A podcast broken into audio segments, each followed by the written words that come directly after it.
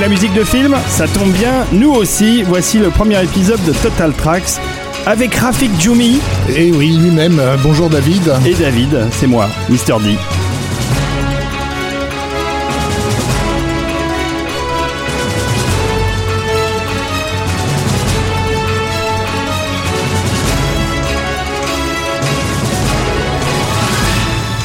On se lasse pas de cette musique de Jerry Goldsmith qu'il a composée spécialement pour euh, pour un teaser. En fait, il n'a pas composé pour le teaser. Il était à l'époque euh, sur euh, prévu sur le score de Judge Dredd et il avait déjà composé euh, le thème avant de euh, quitter la production, euh, qui était une production assez chaotique, on va dire, pour être remplacé par Alan Silvestri. Avantageusement, enfin pas avantageusement, mais je veux dire Alan Mais Silvestri a fait du super taf. Mais au vu de la musique qui, couvrait ce teaser et qui à elle seule a été responsable, je pense, de la moitié des entrées en salle le premier jour, euh, on peut regretter effectivement que même si le score de Sylvester encore une fois tient plutôt bien la route, euh, Ah ouais, on ouais. ose imaginer euh, ce qu'aurait été un score de, de Goldsmith sur euh, sur un film comme celui-ci. Alors, euh, nous sommes en live, mais c'est pas spécialement volontaire, c'est parce que ça nous fait un petit backup euh, au cas où on aurait des problèmes avec notre En fait, enregistreur. on s'est mis en live pour se regarder nous-mêmes. c'est ça, on se Voilà, regarde nous-mêmes.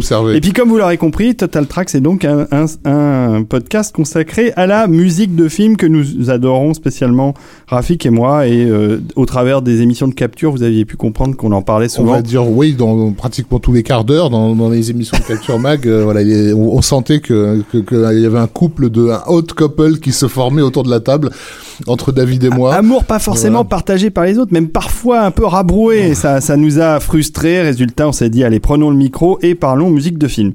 Et donc, euh, on va parler euh, aujourd'hui. euh, c'est toi qui as choisi la thématique, Rafik. Tu m'as dit si on commençait par le western. Bah écoute, oui, euh, d'abord parce que c'est un genre euh, emblématique de, du cinéma et très facilement identifié. Euh, et j'ai pas l'impression que, en dehors de certains énormes classiques des années euh, 60, les gens, euh, dans, les cinéphiles, euh, globalement, n'ont pas forcément une vision de ce qu'a pu être la musique euh, de, de, de western euh, à Hollywood, notamment euh, à travers euh, à travers le XXe siècle et jusqu'à nos jours, et, et à quoi était due son évolution très particulière. Et je pense qu'en parlant de la musique euh, spécifiquement de, de western, on peut aussi faire comprendre euh, euh, quels, certains voilà certains, cer- cer- cer- certains dominantes dans la musique de film euh, hollywoodienne. Euh, donc voilà, c'était un sujet qui me semblait plus adapté que je sais pas quoi que le thriller par exemple. euh, ou le cinéma fantastique. On aurait pu aborder un compositeur, par exemple. On aurait pu le faire pour un. euh, bon, euh, voilà, on peut effectivement le faire comme un- de façon assez scolaire, euh, partir de, de faire une carrière euh, de, de A ju- jusqu'à Z. hein, on en est tout à fait euh, On le fera capable. peut-être d'ailleurs. Nous, ça nous intéresserait, mais on s'est dit voilà, aussi avec le western, on allait qu'on allait pouvoir vraiment euh, passer par différents genres, différentes époques, euh, et, et, et, et Et surtout quand même retrouver les compositeurs qu'on aime bien. Exactement, mais am- amener les gens à réfléchir à des musiques qu'ils connaissent en fait, à des tropes musicaux qu'ils connaissent bien, mais à essayer de, de, de faire ressortir pourquoi ces tropes existent en fait. Bon, d'accord, euh, bah, très bien, ça me paraît une très bonne idée. Vers la fin de l'émission, on fera un petit, un petit concours, peut-être, Un petit blind test. un petit blind test, et euh, on, on vous fera gagner un CD, le CD du mois, voilà, Voilà, Dont, on- dont je parlerai deux secondes. ok. Voilà, mais c'est tout ça, et du teasing euh, pour vous faire écouter jusqu'au bout. Alors, euh, donc nouvelle émission, nouveau, nouvelle, nouveau timing. Pour l'instant, on s'est pas donné de, de, de durée d'émission, et ça risque d'être assez long parce qu'on a quand même pas mal de morceaux. Alors, on attaque tout de suite. Rafik, qu'est-ce que t'en penses? Alors oui, on va attaquer tout de suite euh, par euh, un morceau qui, n'est, qui est d'après-guerre, d'a- d'après la, après la Seconde Guerre mondiale. Pourquoi est-ce qu'on n'a pas de musique, on n'a pas choisi de musique d'avant? Déjà, ça c'est, il faut, Bah oui, il faut en explique, parler. Explique. Le, le, la musique de film est bien sûr tributaire de la présence d'une piste sonore. Donc, en gros, il a fallu attendre que les films soient sonorisés pour que la musique du film, de film prenne vraiment toute son importance au, au cinéma, même si elle existait avant. hein. à l'époque du muet, il y avait Mhm. déjà des compositions originales. Mais c'est vraiment à l'époque du parlant que ça se pose, mais ça se pose sur des genres qui sont gé- généralement des genres tournés en studio. Hmm. euh, comme la comédie musicale euh, et euh, parfois un peu le, le, le film dramatique. Mais c'est surtout la comédie musicale qui va amener la musique de film euh, euh, à Hollywood. Euh, et à l'époque, Hollywood, en fait, c'est- va se faire un, un, un cheptel de, de, de, de compositeurs qui tous, à, de très très rares exceptions près, viennent d'Europe. Euh, et sont des, des, des immigrants, euh, souvent des immigrants juifs, euh, euh, souvent des gens qui font fuir les, les tensions européennes bah de la fin des années 30. Euh, et, et, et, ces gens-là vont amener avec eux leur culture musicale propre, en fait. Qui qui moi, j'appelle ça la la musique viennoise ou austro-hongroise, même s'ils sont pas tous d'Autriche-Hongrie. Euh, et, et, et, ces compositeurs-là, bah, ils ont, euh, bah, ils ont un style très marqué qui est, qui est pas vraiment en accord avec la musique folk qu'on qu'on pouvait entendre quand on était un vrai cow-boy euh, vivant à, à l'ouest des États-Unis. Et ça, c'est intéressant parce que il va falloir attendre très très très longtemps pour que la musique de western euh, trouve son identité musicale justement, euh, une identité musicale qui s'inscrive dans les racines américaines. Hmm. Euh, et, et, donc euh, les, les films de la fin des années 30, qui sont, euh, je sais pas, moi je prends un exemple comme Dodge City par exemple de Michael Curtis avec Errol Flynn sont mis en musique par Max Steiner, ouais. comme s'il s'agissait d'un autre genre d'aventure en fait. Et c'est vraiment de la musique européenne qu'on a dessus, euh, beaucoup de violons, euh, ce, ce, genre de choses là. Euh, euh ça n'est vraiment qu'après-guerre qu'on va que il va y avoir un, un assouplissement au niveau de la, des, des, producteurs qui vont commencer à accepter l'idée que peut-être l'idée d'aller chercher dans la musique folklorique américaine n'est pas euh, honteux euh, parce que jusque-là, il y avait une espèce de, de, de distance, voilà. Ouais, ou risque de créer un, un, un, rejet du public parce que le public est habitué à, cette, à ces scores euh, très européens. Tout à fait, tout à fait. Euh, mais au, dans un premier temps, ça va se limiter euh, à ce que j'appelle moi de la musique, euh, euh, comment dire intradiégétique, c'est-à-dire vraiment qui est dans l'intrigue, qu'on peut entendre dans l'intrigue. C'est-à-dire dans le film, il y a un personnage qui va se mettre à chanter, va prendre une guitare et voilà. Euh, c'est euh, donc après-guerre. Euh, par exemple, on va demander à Dimitri Tiomkin euh, sur le film Aïnoun, donc le train sifflera trois fois. le, producteur va lui demander explicitement est-ce que tu peux me, me, me, composer une chanson qui, qui sera comment dire qui, qui, fasse western et qui et, qui servira d'ailleurs de plus ou moins de promo pour le film puisque la chanson va être mise à disposition pour le public avant la sortie du film. Donc ça va être la chanson que tout le monde connaît, qu'on va pas passer, hein, euh, Do Not Forsake Me, euh, Oh My euh, Darling. Mhm. mais, mais là, ce qu'on va écouter, c'est le score du film et de s'apercevoir que Dimitri Tiomkin, qui lui est un compositeur d'origine russe, quand, euh, même si dans le film on a cette chanson qui est très folk, très euh, dans les racines américaines, la musique à proprement parler, elle, euh, on pourrait croire que c'est un opéra russe en fait. Ouais, ouais, d'accord. Voilà. on n'a pas encore fait ce pas de d'adapter de, de, le folk à la musique symphonique en fait. donc là, le morceau qu'on va écouter, c'est le morceau, en gros, c'est le morceau final. Hein, c'est celui où vraiment il y a il y a comment dire le compte à rebours jusqu'à jusqu'au fameux coup de minuit est enclenché et où Gary Cooper se, se dirige vers son son destin. Donc on peut lancer le morceau en question qui s'appelle The Clock and Showdown.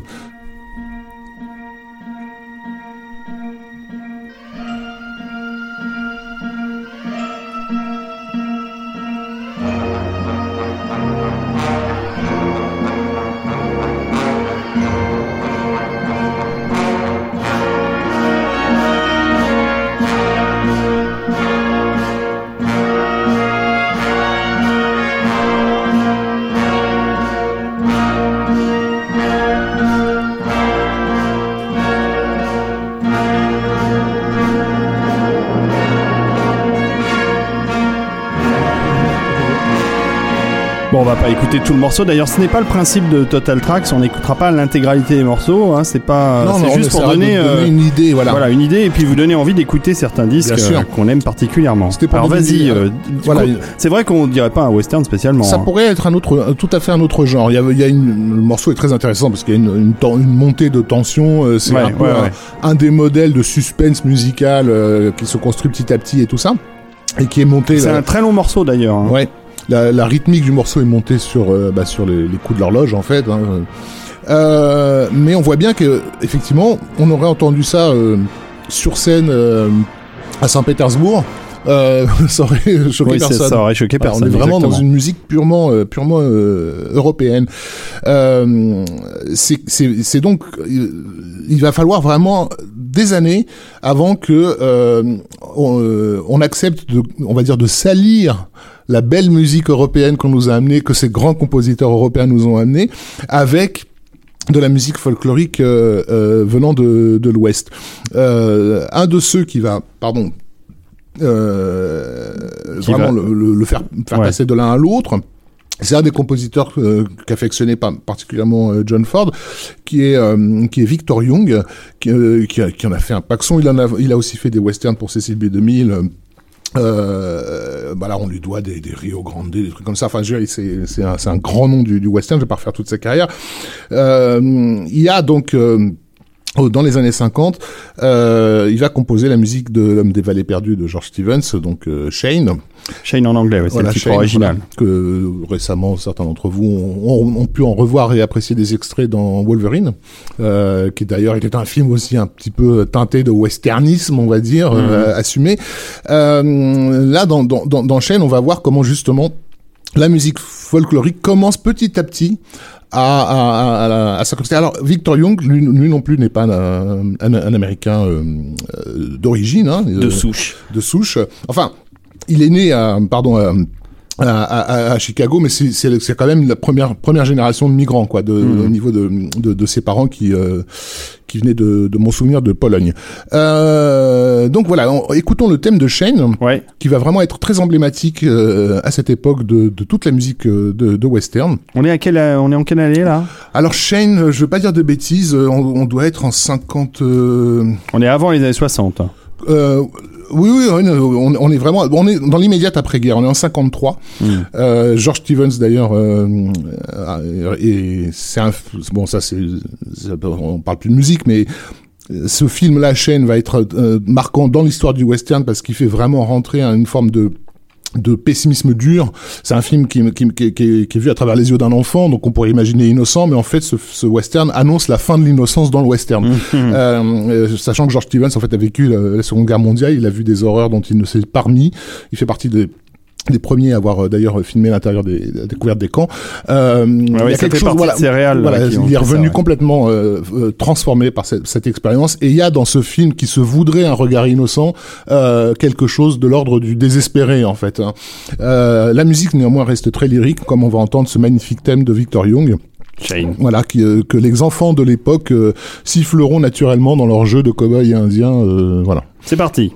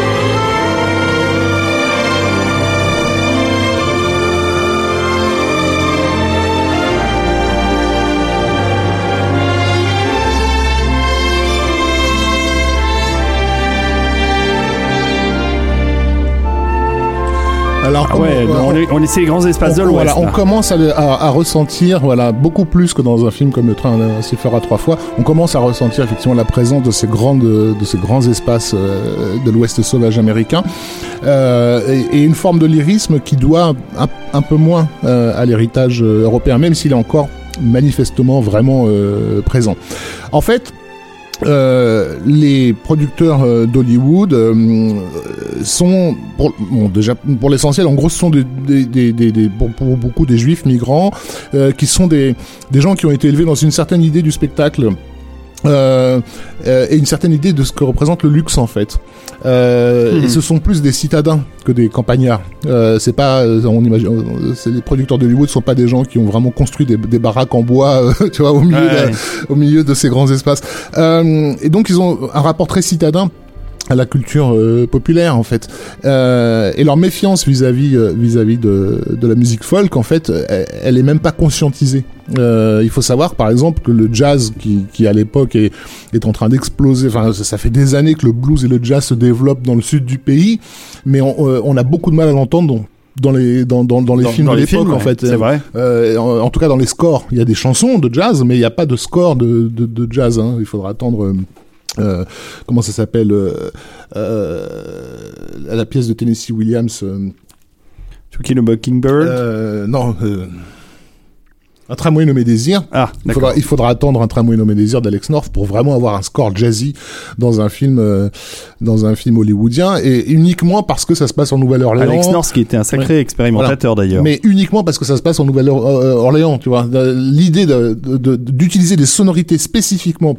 folk et pop euh, euh, est, est encore inconsciemment combattue. Euh, on entend néanmoins beaucoup de musique traditionnelle dans ces westerns. Euh, mais c'est toujours intradiégétique, c'est-à-dire c'est quelque chose qui est entendu dans le film au sens où il est joué dans le film. Euh, parfois, cette musique intradiégétique, elle, elle se retrouve extra-diégétique, c'est-à-dire elle, sert- euh, éventuellement de score, mais euh, de façon très illustrative. Donc, par exemple, les les les, les sonorités euh, euh, anglo-irlandaises, etc., que pouvaient avoir certains migrants, on peut l'entendre dans certains films. Donc là, j'ai pris un exemple. Euh, qui est celui de, de, de Rio Grande, Oui. euh, voilà, dans, dans lequel on a à un moment donné euh, quelque chose qui est pas de l'ordre de la musique de la musique traditionnelle symphonique euh, euh, européenne, qui est une balade irlandaise, euh, mais simplement parce que euh, on, on- le, le- on sait que dans ce film-là, ce sont des Irlandais qui sont qui sont mis en scène. Alors j'ai pris ce morceau-là ça, aussi pour euh, pour les nos amis. Amateurs de musique de film parce qu'ils reconnaîtront peut-être ce thème et, ils reconnaîtront peut-être par qui il a été réutilisé des années plus tard. Donc euh, ce sont c'est le thème des comment on appelle ça les femmes qui font la, la lessive les laveuses Les euh, laveuses. voilà c'est ça ça ouais.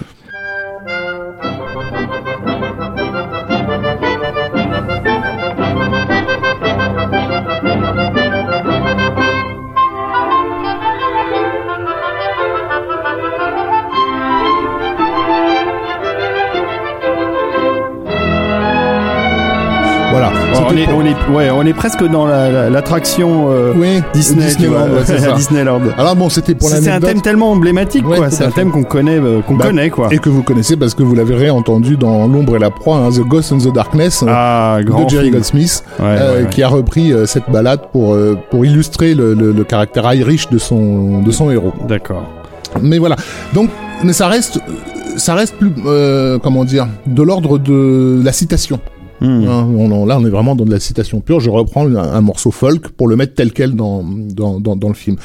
Euh, cette idée donc de travailler une musique, une musique folklorique pour la faire rentrer dans la symphonie.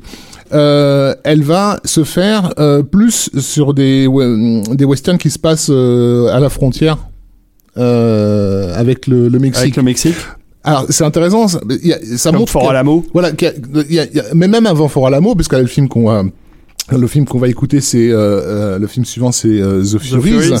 avec une musique de de de, De Frank Franz- Waxman. voilà, de Franz Waxman.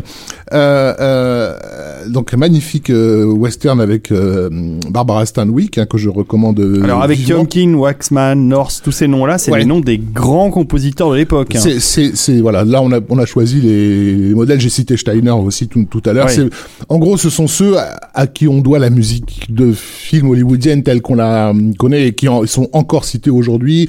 Il y avait aussi euh, Korngold hein, qu'on Ouais, a bien dans, sûr. dans le lot, euh, Dimitri Tiomkin, etc. C'est effectivement ceux qui ont posé les bases de, de, de la musique de films symphoniques. euh, tout ce travail que- auquel aujourd'hui on est habitué de thématiques wagnériennes adaptées à chaque personnage et la façon de d'orchestrer pour que ces ces différents thèmes se mêlent les uns aux autres euh, selon les modalités de l'intrigue et tout ça. Tout ça, ça nous vient de de, de, de ces gens-là. Euh, le, le pape, euh, le pape de la musique de film. Enfin, on peut on peut considérer que c'est Max Steiner, puisqu'avec la musique de King Kong en 1933, il a posé en, en un seul film pratiquement toutes les bases de de tout. Ouais. Euh, juste derrière, donc Franz Waxman qu'on va écouter bientôt. Euh, qui lui a commencé dans le film d'horreur avec la fiancée de, de, de, de, de Frankenstein et qui est quelqu'un qui a une comment dire une, une science de l'orchestration qui est ahurissante et que seul un Jerry Goldsmith plus près de nous euh, ou un John Williams ont pu re- à, à mes yeux retrouver. Il est d'ailleurs, je trouve, plus moderne. Enfin, aujourd'hui, il est moins démodé que Max Schneider, euh, Hmm. globalement, euh, Franz Waxman. Et donc, voilà, quand il fait euh, quand il fait The Furies, qui est un film qui se passe euh, à la frontière et qui met en scène d'ailleurs une romance euh, interraciale, hein, puisque l'héroïne est amoureuse d'un d'un mexicain qui va être pendu en fait, et c'est en gros le film raconte sa vengeance. Euh, il a du coup moins d'hésitation à utiliser la musique hispanisante pour l'intégrer à son score. Hmm. Il y a plus d'hésitation à utiliser la musique folklorique américaine, purement américaine, que la musique folklorique des pays voisins. Ça, c'est très intéressant marrant, psychologiquement. Ouais. Donc, on va écouter The Furies, qui date de 1950.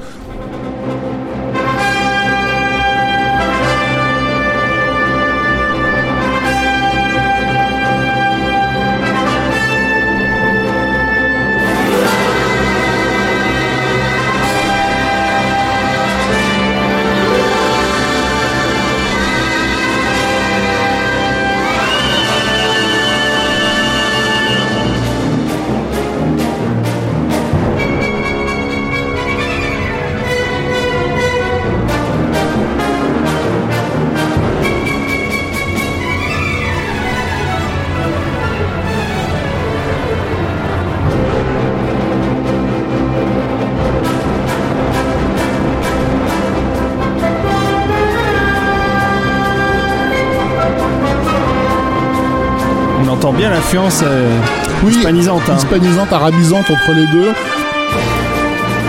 Mais, mais on voit comment elle est naturellement intégrée. En fait. Ouais, bien sûr. Tout simplement parce que la- les sonorités espagnoles avaient déjà été intégrées à, à- à la tradition symphonique euh, orchestrale européenne depuis le au 19e siècle notamment Mm. quoi. Euh, donc je dirais que d'une certaine façon il avait déjà les modèles sous les, sous les yeux quoi. C'était facile pour lui d'imaginer un film qui se passe euh, près du Mexique avec une musique de, de, de, de- cet ordre-là. Donc euh, bon, on pourrait, on pourrait me laisser du Waxman euh, C'est vachement moderne. hein. ça a pas trop vieilli Waxman globalement. Euh, je recommande vivement. Il y a eu quatre volumes de, de, de, chez Varese. euh, il y avait quatre disques, volume 1, euh, volume 4, qui, qui tentaient de regrouper sous forme de suite euh, une grande partie de sa carrière. Moi, c'est vraiment des disques qui passent très régulièrement sur, sur ma platine. Ça fait ça fait 20 ans qu'ils n'ont pas quitté euh, mon, mon best-of. Euh, et c'est vraiment un compositeur à, à redécouvrir. Est-ce que je peux me permettre une anecdote Eh bien, euh, vas-y, bien à sûr. ce, à ce sujet-là? En fait, j'ai travaillé euh, comme vendeur de musique de film dans, dans une autre vie, à la, à la, à la Fnac euh, Opéra, qui n'existe plus. Euh, Qui était une chouette Fnac. qui était une très chouette Fnac. et- Avec un très beau rayon musique de pas, film. pas? Et où je m'étais fait une- un devoir d'avoir le, le plus gros euh, rayon compositeur euh, envisageable à l'époque, parce que euh, généralement les, ray- les rayons de musique de film étaient classés par euh, titre de film. Donc Ouais. euh, moi j'avais le classement alphabétique, mais j'avais un classement compositeur qui était absolument énorme. C'était bien pratique. Voilà pour euh, pour les collectionneurs. En fait, c'était un c'est le genre de, de de rayon qui dit clairement aux, aux collectionneurs ça c'est pour c'est ton endroit pour pour toi. C'est pour toi. Et, euh, et un jour, quelqu'un, un, un vieux monsieur, de- très bien habillé, était en train de regarder le, le rayon de Franz Waxman. Et m'arrête et me dit, vous êtes le, vendeur de, de, de, ce, de ce rayon, euh, je tenais à vous féliciter, je n'ai jamais vu un, un rayon Fra- Franz Waxman aussi bien fourni. J'ai l'impression que tous les disques disponibles euh, sont, sont, sont là.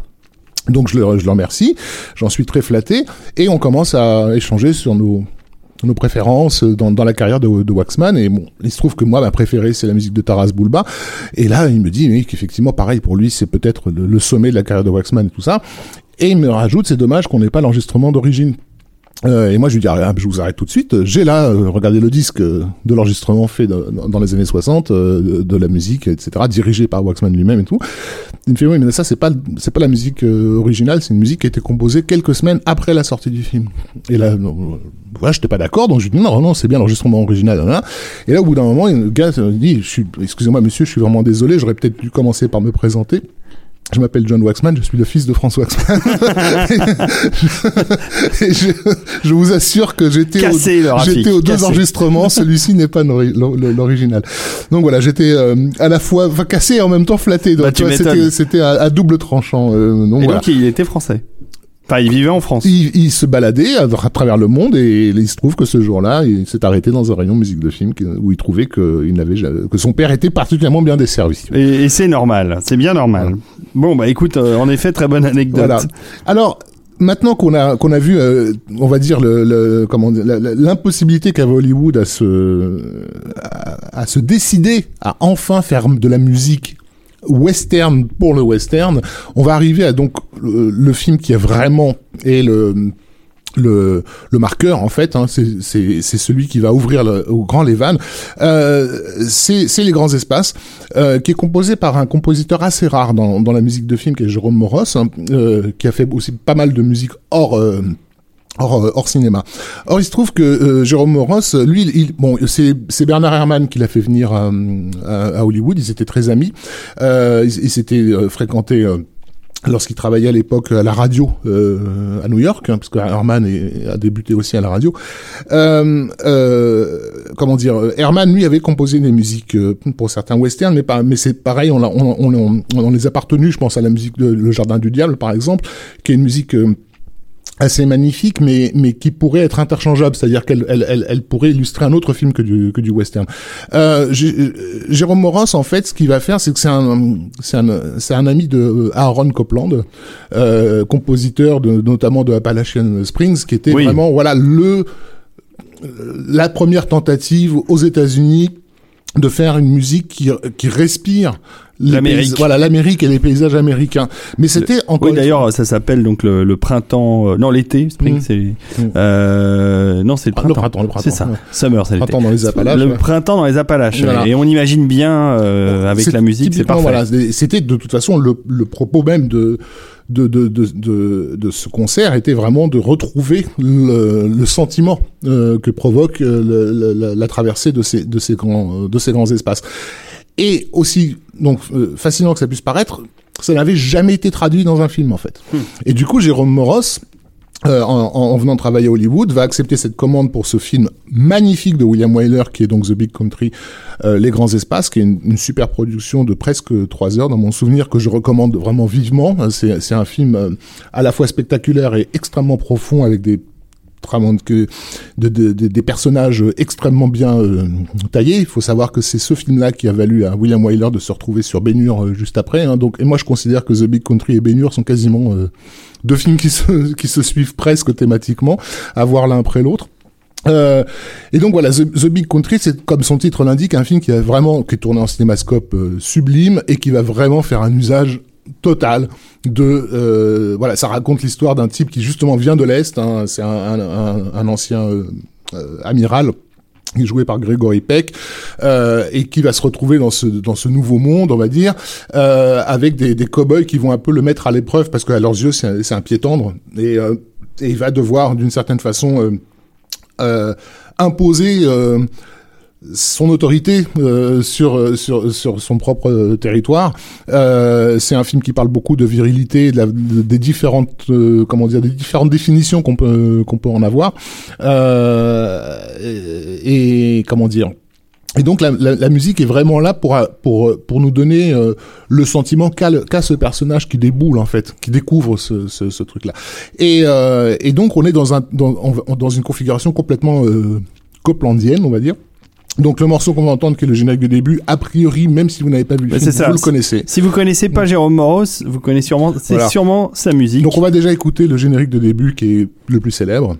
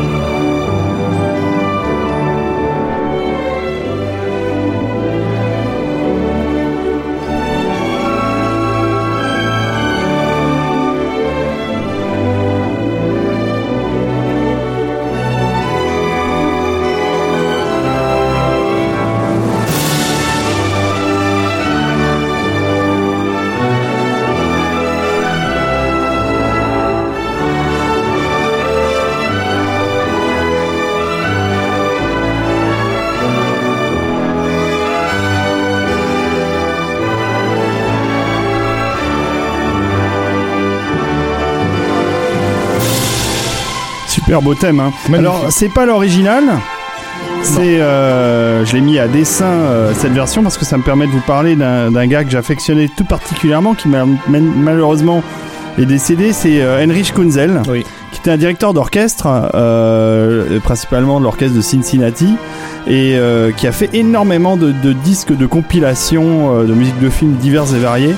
Et c'est un des rares à jouer quasi aussi bien que l'original, voire parfois mieux. Il y a des, il y a certaines des suites qu'il a jouées qui sont carrément meilleures que les versions originales. Et il avait une folie du son et de la qualité sonore et il faisait recabler toutes, euh, toutes, toutes, ces installations par Monster Cable, qui est une référence euh, euh, audiophile. Et, et c'était, il y a des, et sur les disques qui sont édités par Telarc, il y a des mises en garde en mhm. disant faites attention, ne passez pas ce disque trop fort dès la première écoute, vous risqueriez d'abîmer vos enceintes à cause de la dynamique formidable qu'il y a dans le, qu'il y a dans le son, quoi. Mhm. voilà, ça c'était la, la, la, petite folie de, de, de Heinrich Kunzel que j'aimais beaucoup, dont j'aime beaucoup les disques. Et, et celui-là, je crois que c'est le nom, c'est Ron Euh, rien à voir avec le désherbant. Et, et, donc, euh, vous retrouverez d'autres. Il y a même, euh, si tu te souviens bien, il y a même des bruits de. Il y a des bruits du de, de l'Ouest sauvage, avec notamment le passage des, des, vaches, les vaches et les, et les, coyotes. Et tous ceux qui ont eu des installations IFI, voilà, et qui ont voulu tester leur, leurs enceintes. Effectivement, le, le, troupeau de vaches est un souvenir, on va dire étonnant, pas forcément pour le propriétaire de, de, du disque que pour ses voisins, qui se demandaient parfois qu'est-ce qui se passe, qu'est-ce qui se passait. Ouais. Donc voilà, c'était le thème de Big Country joué par le Cincinnati Post Orchestra sous la direction d'Heinrich Kunzel. Mais tu voulais parler d'un autre morceau euh, de The Big Country. Bah, qui est en fait The Welcoming, hein, qui est la séquence où euh, où ce pied tendre euh, arrive donc là-bas et, il est sur sa petite carriole avec sa, sa femme qui vient d'épouser et il y a ces cowboys qui en gros viennent le faire chier. Enfin c'est c'est vraiment il faut penser l'ambiance. Tu viens de débouler à Argenteuil pour la première fois de ta vie. il y a trois loufias qui en, en, moto qui viennent te faire chier et, et ils jouent de lui en fait et, et ils se retrouvent à, à faire une, une galopade dans dans, dans dans la campagne, quoi, euh, avec ces trois, ces trois cavaliers qui, qui l'emmerdent. Et le, le morceau est assez magnifique donc on va se faire un petit plaisir en le passant alors là on va passer à l'original enfin celui de... de... The Welcoming de l'original l'enregistrement original ouais. c'est parti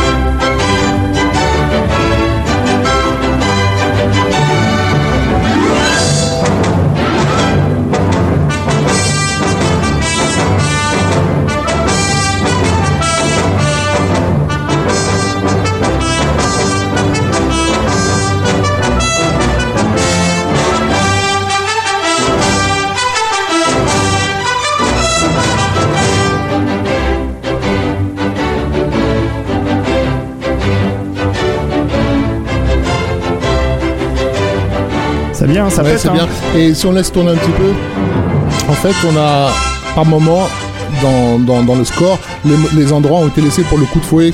Ah oui. Là, par exemple, on va la voir ici. Ah, voilà. Ça, c'était le coup de fouet, le schlack, comme ça, qui arrive. J'ai pas vu le film, mais ça me donne envie.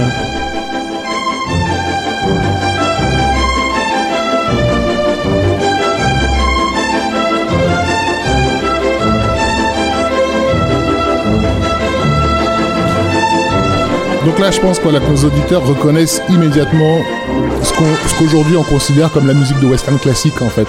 C'est ça euh, l'americana Et c'est ce qu'on appelle euh, l'americana. L'americana c'est plus large que ça, mais ça contient euh, ce qu'on est en train d'écouter là. mais mais, mais voilà, je pense que c'est rentré dans l'inconscient collectif en fait. Hmm. Et, et, à la suite de, de, de, The Big Country, il sera presque impossible de revenir en, en arrière. C'est-à-dire que hmm. tout ce qu'on a entendu jusque-là, euh, avant ce morceau-là, va, va, complètement disparaître. Et, et, tous les compositeurs, y compris ces compositeurs de formation européenne, vont se mettre à la, à la page, en fait, et vraiment intégrer euh, la, la, le, le folk, euh, l'esprit américain dans, dans, dans, dans leur score. C'est pour ça que le le morceau suivant euh, qu'on a choisi, qui pareil est un des morceaux les plus connus de l'histoire du western, euh, est dû à un compositeur qui, qui est en place depuis euh, depuis de, long- de longues années, qui est Alfred Newman, euh, compositeur dont j'espère qu'on aura l'occasion, sur lequel on aura l'occasion de revenir, parce que c'est un nom euh, absolument essentiel à l'histoire de la musique de film, et je trouve qu'il a été souvent, trop souvent occulté par rapport à son importance phénoménale, puisqu'il était le directeur musical de la 20th Century Fox, et en tant que tel, Ben, on lui Euh. doit, euh, on lui doit ça. Hein. Attends, je vais le mettre. oui, évidemment, le morceau le plus connu de Newman, c'est celui que tu vas nous, nous mettre tout de suite. Euh, non, je l'ai pas sous la main, mais c'est pas grave. Je vais le retrouver. Et oui, parce que c'est toujours au moment où on le demande qu'on ne l'a pas. Euh, oui, c'est le, enfin, c'est le fameux euh, 20th La Century Fox fan- fanfare de voilà, la voilà. 20th Century Fox. Voilà. Mais il était donc directeur musical, ça veut dire que non seulement il, euh, c'est lui qui allait, euh, qui choisissait les compositeurs, qui les, dé- qui les découvrait même. On lui doit, euh, ben, euh, je sais pas, euh, Bernard Herrmann par exemple, pour, pour ne citer que lui. Euh, il était également euh, le chef d'orchestre euh, de, de l'orchestre du studio, donc la plupart des musiques de films du, du studio Fox de l'époque, c'est lui qui les dirigeait. Et comme il n'avait pas, euh, voilà, comme il s'ennuyait le reste du temps, il lui restait encore euh, 15 ou, ou 20 minutes pour dormir. Euh, il composait euh, énormément et, il a composé dans tous les genres. Enfin, il a vraiment touché à tout. Et, Newman, qui lui aussi avait pas mal bossé sur la scène new-yorkaise à, à ses débuts et qui connaissait tous ses compositeurs, les Copland, etc. C'était très facile pour lui de l'intégrer. Il n'a pas eu le courage, je dirais, entre guillemets, comme Moros, de l'imposer sur, euh, sur un western très tôt. Mais lorsque Moros, une fois que Moros est passé, Newman n'aura plus d'hésitation à coplandiser euh, euh, sa musique euh, non, non plus. Et donc, sur, euh, sur cette énorme production qui est la, la conquête de l'Ouest, tournée en, en, en, cinérama. Euh, sachant que le cinérama, euh, à l'époque, était aussi un de ces formats qui permettait enfin la stéréophonie euh, dans Ah, les salles. oui, Et ça, pour les compositeurs, parce que c'était de la, de la stéréo six pistes, hein, euh, pour les compositeurs, ça voulait dire que leur musique allait d'autant plus ressortir. Euh, voilà, donc ça, ça les a un peu lâchés. Et là, euh, voilà, l'ouverture de, de la conquête de l'Ouest. euh, bon, bah si Vous euh, connaissez. voilà, si Vous- écoutant forcément, ça, vous connaissez, et c'est forcément, c'est Voilà. un chef-d'œuvre enfour- enfourchez vos canassons.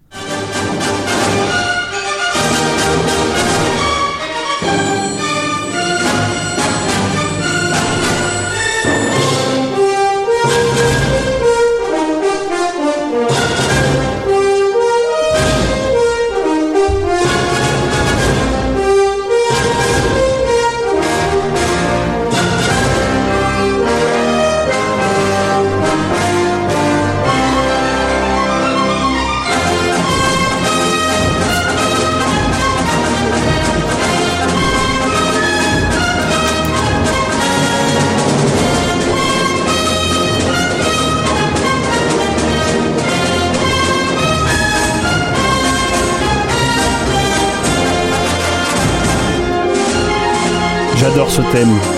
C'est trop beau. Le thème est magnifique. L'album est Alors le film, j'ai découvert récemment parce que j'ai acheté le Blu-ray qu'il y avait deux Blu-ray dans mon, Blu-ray.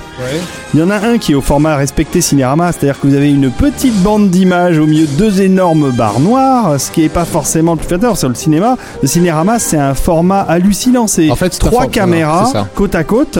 trois, écrans qui étaient, Voilà. euh, comme on pourrait dire, euh, seamless branching. Quoi. Voilà, c'est ça. Et ils ont Et- ils raccordaient les bouts, ouais. Ils raccordaient les bouts et, et c'était pas toujours très bien raccordé. Mais du coup, la diffusion télé du film en a beaucoup souffert parce que soit il était diffusé avec uniquement un des écrans qui était celui du Et milieu. on voit pas tout. et on voit pas tout.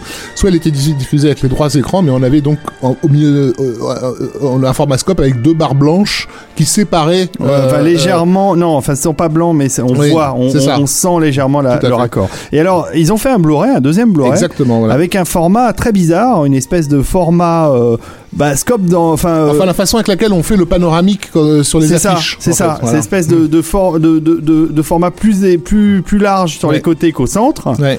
Et alors, bizarrement, ça marche vachement bien. C'est euh, surtout euh, quand on bénéficie d'un vidéoprojecteur. Ouais, ouais. Euh, effectivement, on, on a la sensation d'être d'être dans, dans une salle cinérama et de regarder le film tel qu'il a été pensé en fait, parce que le problème de ces écrans de droite et de gauche, c'est qu'ils sont pas, ils étaient censés envelopper le spectateur, donc c'est pas la même perspective. Et du coup, quand on a ce, quand ils ont fait ce truc sur le sur le Blu-ray, en fait, sur, bah, du coup sur les côtés c'est plus naturel Bah parce oui. que les personnages sont déformés, mais c'est normal en fait. Euh, donc si vous avez le, le Blu-ray et, et- euh, Bah, regardez la re- version, regardez la euh, version Cinérama, elle est, euh, elle est vraiment Elle fascinante. porte un nom, j'ai essayé de retrouver ça. Enfin bref. En tout cas, le thème de, Newman pardon, sur, euh, sur À la conquête de l'Ouest, c'est waouh.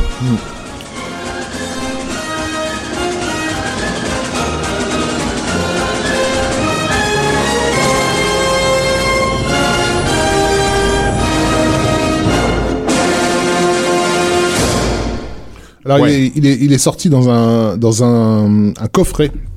Euh, donc chez alors j'ai pu le j'ai pu l'éditeur, c'est un coffret 2 CD. Euh, je recommande, bon, si vous avez euh, voilà les moyens, je crois, je le vois, il est à 40, presque 40 euh, dollars quand même là sur sur Amazon. Euh, ce coffret en fait regroupe tout, tout le score du, du film. C'est c'est la, version remasterisée. J'essaie de le trouver, mais quel, quel était l'éditeur de ce C'était Rhino, voilà, c'est ça. Il a été réédité chez chez chez, chez Rhino en double en double CD.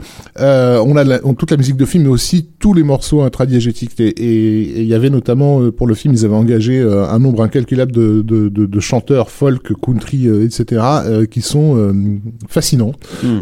Et on passe de morceaux typiquement comme celui que vous venez d'entendre de, de Newman, épique en diable, romantique en diable, à des à des morceaux country euh, qui qui donnent envie de de prendre son, son lasso et ses bottes et de trépigner. euh, voilà, si jamais vous voyez euh, au marché Barbès un, un barbu en train de, de trépigner sur place et qu'il est en train d'écouter Ken Darby et ses chanteurs euh, euh, sur ce CD Rhino qui est, qui est, qui est vraiment vivement recommandé. Varese, Rhino, tout ça sont des grandes marques euh, de- de- de- d'éditeurs de, musique de film et on en, on en On parlera aura de, l'occasion d'en reparler. ouais, de parler d'eux et d'en parler d'autres. Il y en a quelques-uns quand même qui se sont spécialisés et tant mieux.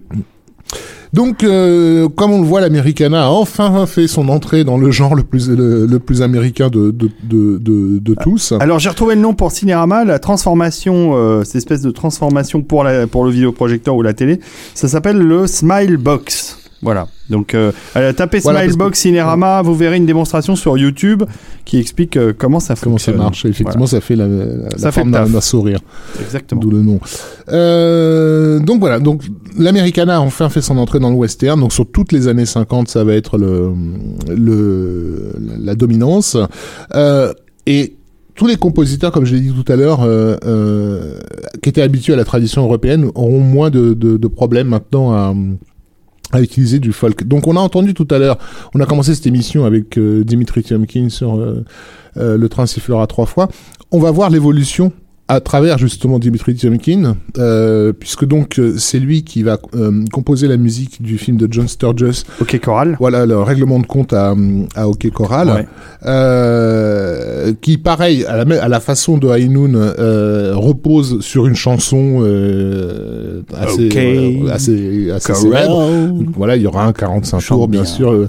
Faut savoir aussi que les chansons qu'on entend bien sûr dans le générique, elles servaient à l'époque à, à assurer la promotion des films. Hein. C'est des sûr. chansons qui passaient à la radio et euh, on n'avait pas de bande-annonce sur Internet euh, dans les années euh, dans les années 50-60. Euh, donc voilà, on arrive, on arrive donc peu, à peu dans vers les 60s et on va entendre ce que Dimitri Tiomkin euh, compose maintenant pour le western.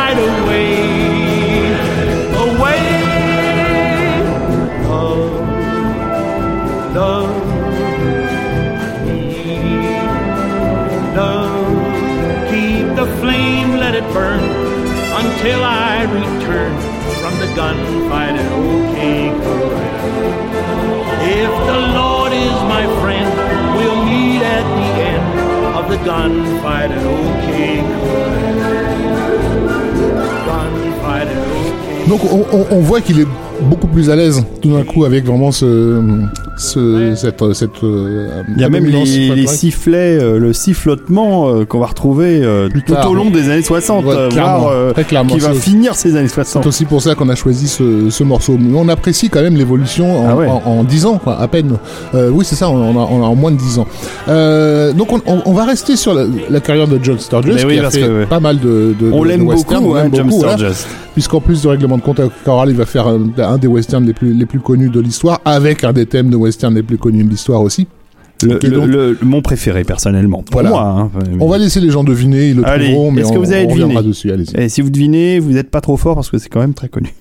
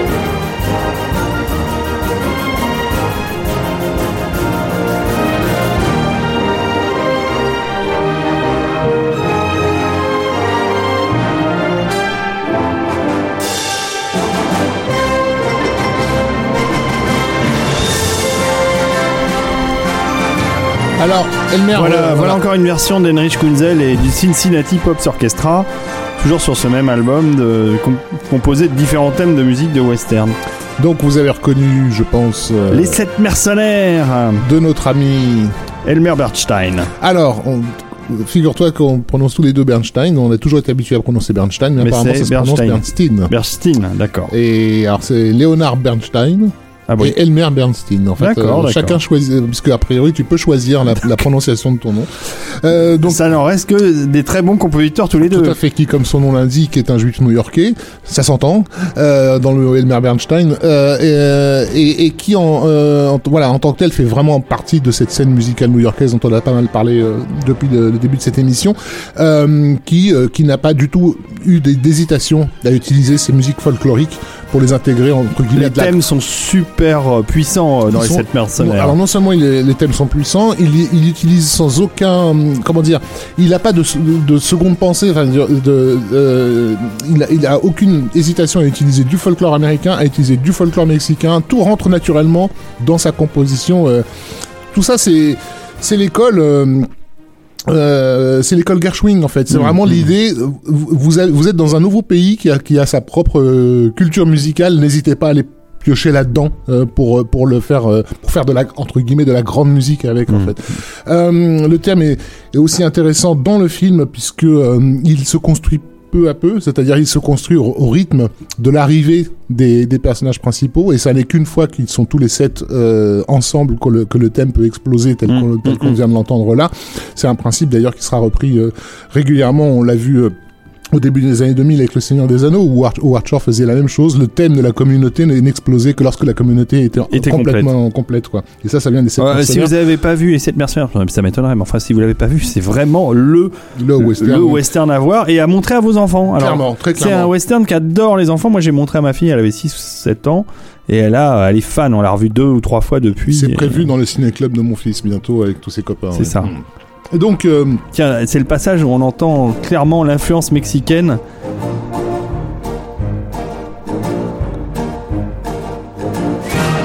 Et hop, la reprise du thème. Vous pouvez pas y échapper, c'est vraiment formidable. voilà, il y a une énergie euh, euh, incroyable que n'avaient pas du tout donc les, les, les compositions westerniennes des années 40. Euh, donc voilà, on est vraiment à la, ouais, on va dire au deuxième âge d'or du, du western et c'est entre autres euh, un âge d'or musical. Euh, alors pourquoi être euh, avoir choisi euh, un autre film de, de John Sturges? Parce tout simplement parce que avec tous les westerns qu'il a pu faire dans, dans, dans, dans, dans ces années-là, il, il nous donne vraiment un aperçu de la, de la tradition musicale Ouais. qui, qui, qui, qui évolue.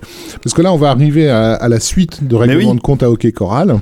Euh, qui est un film qui est pas assez connu, je trouve, hein, puisque déjà il y a plein de gens qui ignorent que euh, Choral a eu une, euh, Une suite. suite qui s'appelle en français 7 secondes euh, En enfer. Hour of the Gun. qui démarre littéralement euh, là où se terminait euh, le, le, le premier, c'est-à-dire qu'on revoit le règlement de compte mais sous, sous un, un nouvel angle, euh, et donc il suit le- la, la suite des aventures de, de Wyatt Earp. Euh, cette fois-ci, c'est un, c'est un, nou- un nouveau venu, enfin un nouveau venu, il n'avait pas commencé euh, cette année-là, mais voilà, il était plutôt jeune, quand jeune. même, qui s'appelle Jerry Goldsmith. Ah, qui- tiens, c'est bizarre. Voilà. Qui c'est cet homme-là? Et, et vous allez entendre encore une fois musicalement qu'on a fait un bond. Euh, tout ça en moins d'une décennie, hein, donc c'est vraiment à apprécier. Donc euh, allons-y pour Power pour of the Gun. Of Gun, exactement.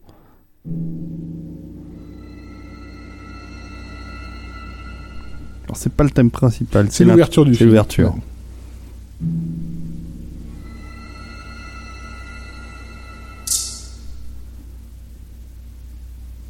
Il y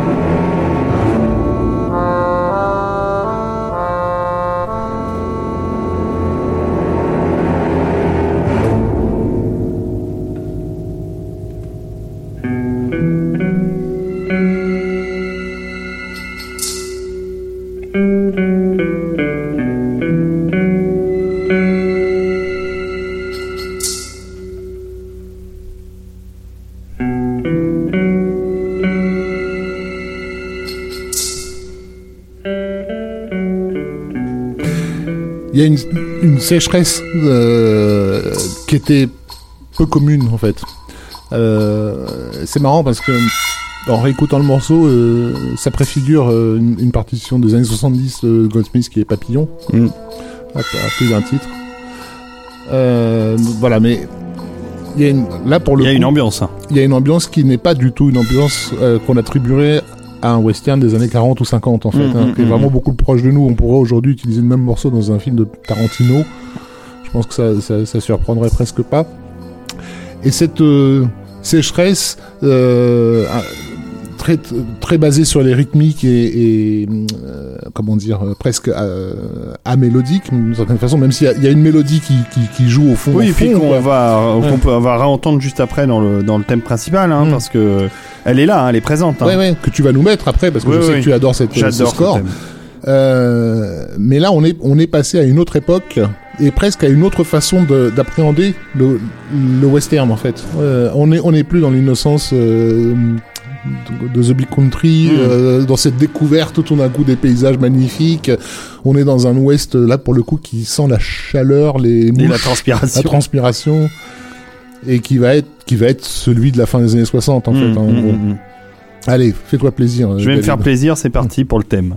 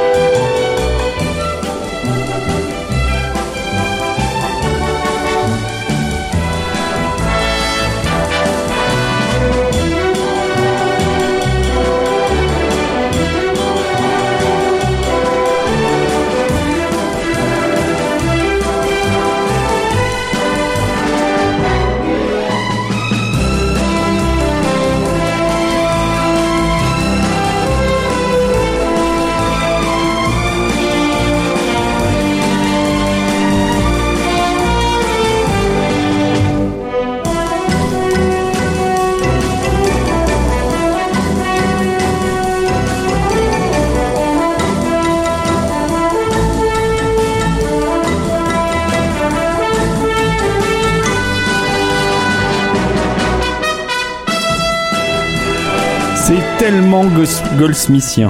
Mais ce qui est fou, c'est que moi qui ai découvert Goldsmith par, euh, par Star Trek The Motion Picture, hein, ce 79, le film est sorti et je me suis pris la musique de Goldsmith en pleine tête. C'est pas, euh, pas Alien, contrairement à ce qu'on pourrait croire, qui est de la même année, mais euh, c'est vraiment The Motion Picture Mhm. de Star Trek. Après, je me suis mis à écouter beaucoup de Goldsmith symphonique, hein, très, très Americana, justement, très classique.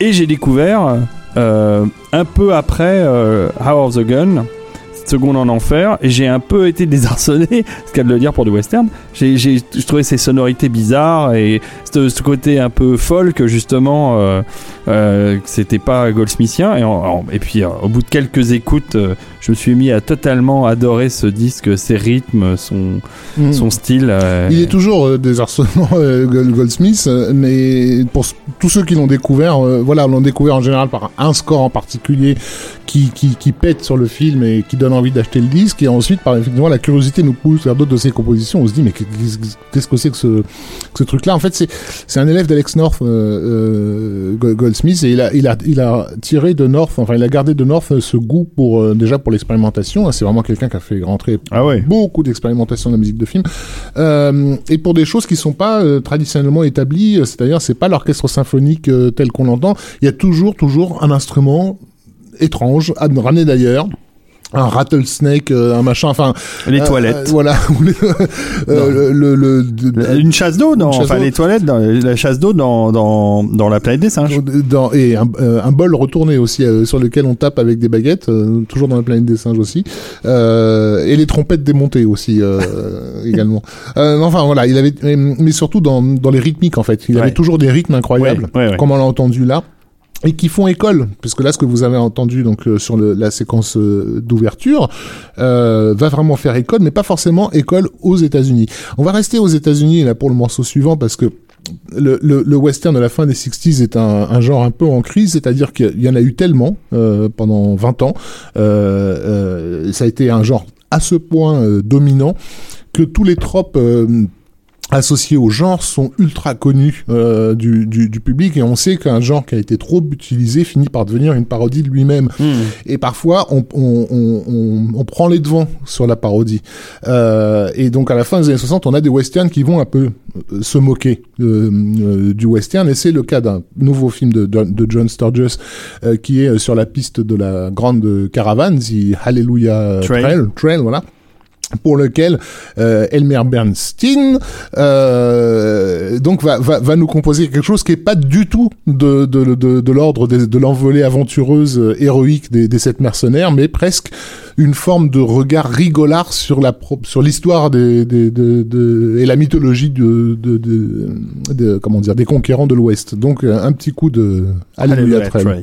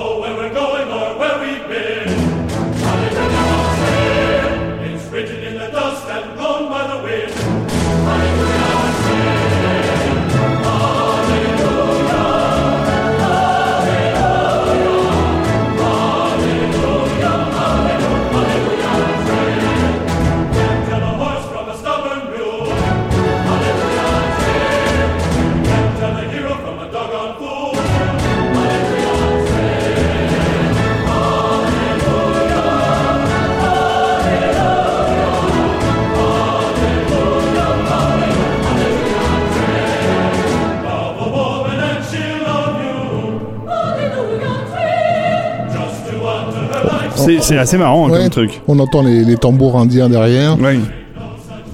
Donc voilà, c'est le film est, est- est une comédie euh, à, grand spectacle, donc bah, comme son titre l'indique, euh, suit euh, une grande caravane. quoi. Euh, mais on était vraiment, on, on- on commençait à arriver à la limite d'un- genre qui se parodie lui-même, qui se regarde avec distance. hein. Et donc c'est la, façon avec laquelle aux États-Unis on va gérer le, le- le- le western.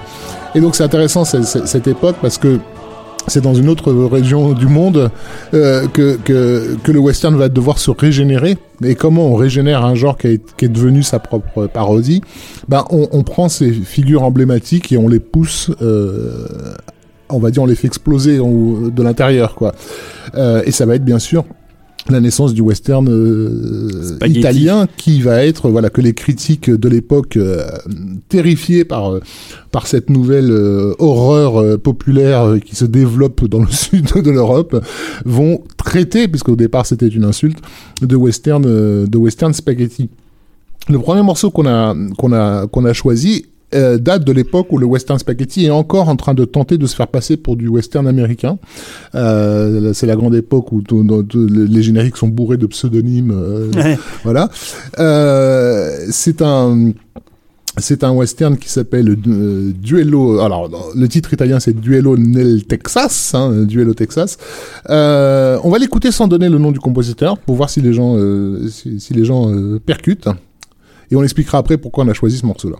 C'est parti.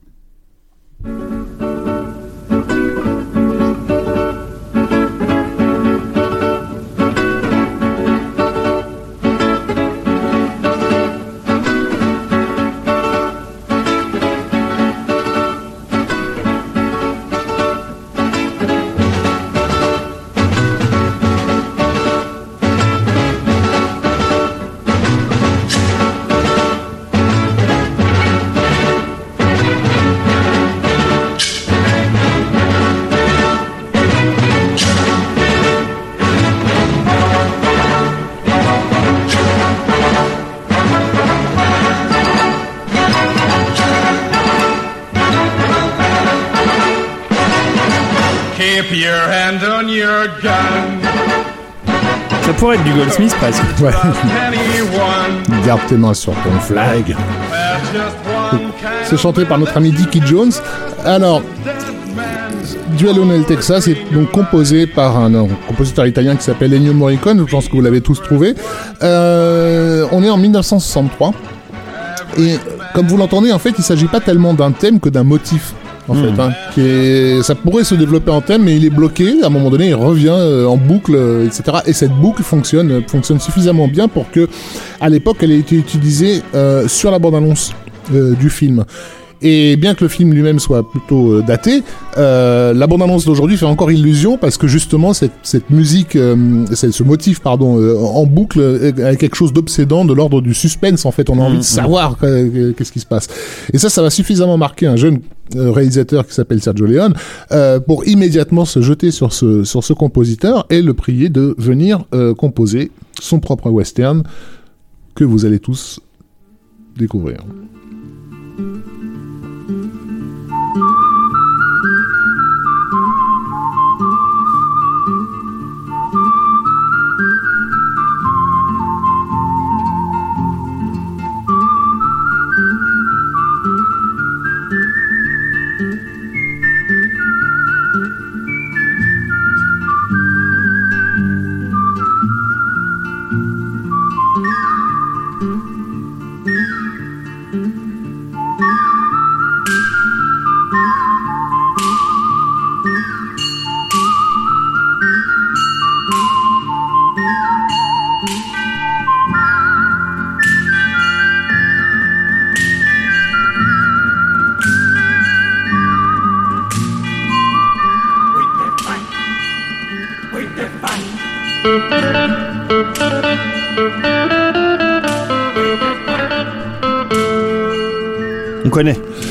crois que tout le monde connaît.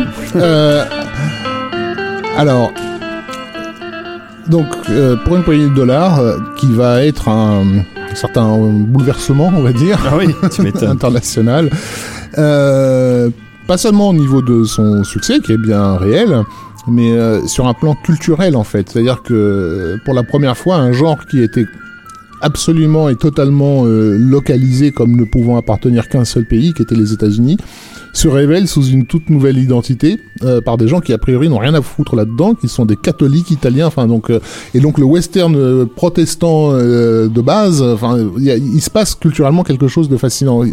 Ce qui- L'intérêt du western, euh, un des intérêts du western spaghetti, c'est justement que ce n'est pas, euh, comment dire, euh, c'est pas la continuité du western américain. C'est un commentaire sur le western américain. Euh, c'est la façon avec laquelle un public qui a été sevré pendant des années de western va tout d'un coup répondre à ces tropes culturelles qu'il connaît bien. Ça marche au niveau de la mise en scène, au niveau des personnages, des intrigues, tout ça qu'on a dans ces films, mais aussi au niveau de, et aussi et surtout au niveau de la musique. Et Ennio Morricone est particulièrement bien adapté pour ça parce que d'une certaine façon, et je dis ça, euh, euh, je sais que c'est un terme très ambivalent pour certains, mais c'est une approche intellectuelle. euh, de, de, la musique. Euh, Morricone, c'est quelqu'un, bon déjà c'est un, surdoué, hein, il a commencé, euh, je sais plus, à composer à 12 ans, un truc comme ça. À l'époque, il, euh, à l'époque même où il s'engage sur le sur le projet de, de Sergio Leone, il intègre euh, le groupe euh, d'improvisation euh, qui s'appelle le, le- Il Gruppo di Improvisazione di Nuovo Consonanza, euh, tes Voilà. qui est un groupe de compositeurs d'avant-garde qui se lancent régulièrement dans des improvisations libres. Euh, donc, on est complètement dans la musique euh, contemporaine, euh, à essayer tout et n'importe quoi et à voir comment les sonorités se mêlent. Bon. Et, et, et là, on l'a entendu. euh, il rajoute à, à sa partition des, des, des bruits qui pouvaient, Ouais. euh, faire penser à des, à des coups de fouet ou à des, cla- à des bottes qui claquent. euh, et, et il va faire ça régulièrement dans Et dans- même dans les sa chœurs sont bizarrement les euh, cœurs sont pointés. bizarres, voilà. Et et il y a tout un, tout- comment dire, toute une dynamique. euh, alors le mot est, est- a été trop, très souvent utilisé, mais qui, je pense là, ça s'adapte bien à une dynamique post-moderne, c'est-à-dire vraiment une façon de regarder, euh, euh, une façon de commenter sa, euh, sa,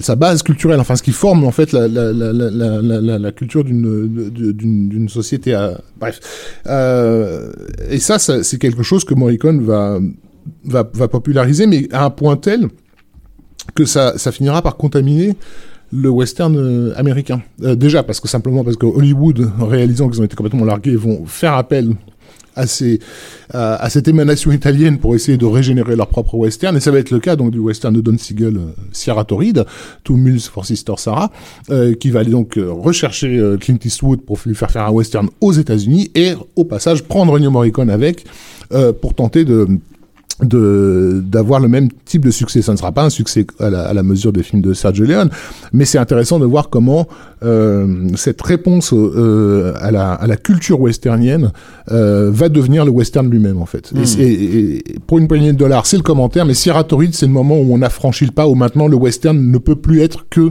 du western spaghetti en fait. Et donc, on va écouter un, un autre morceau euh, d'Ennio Morricone. Le fameux donc Sierra Torrid, Two Mules for Sister Sarah.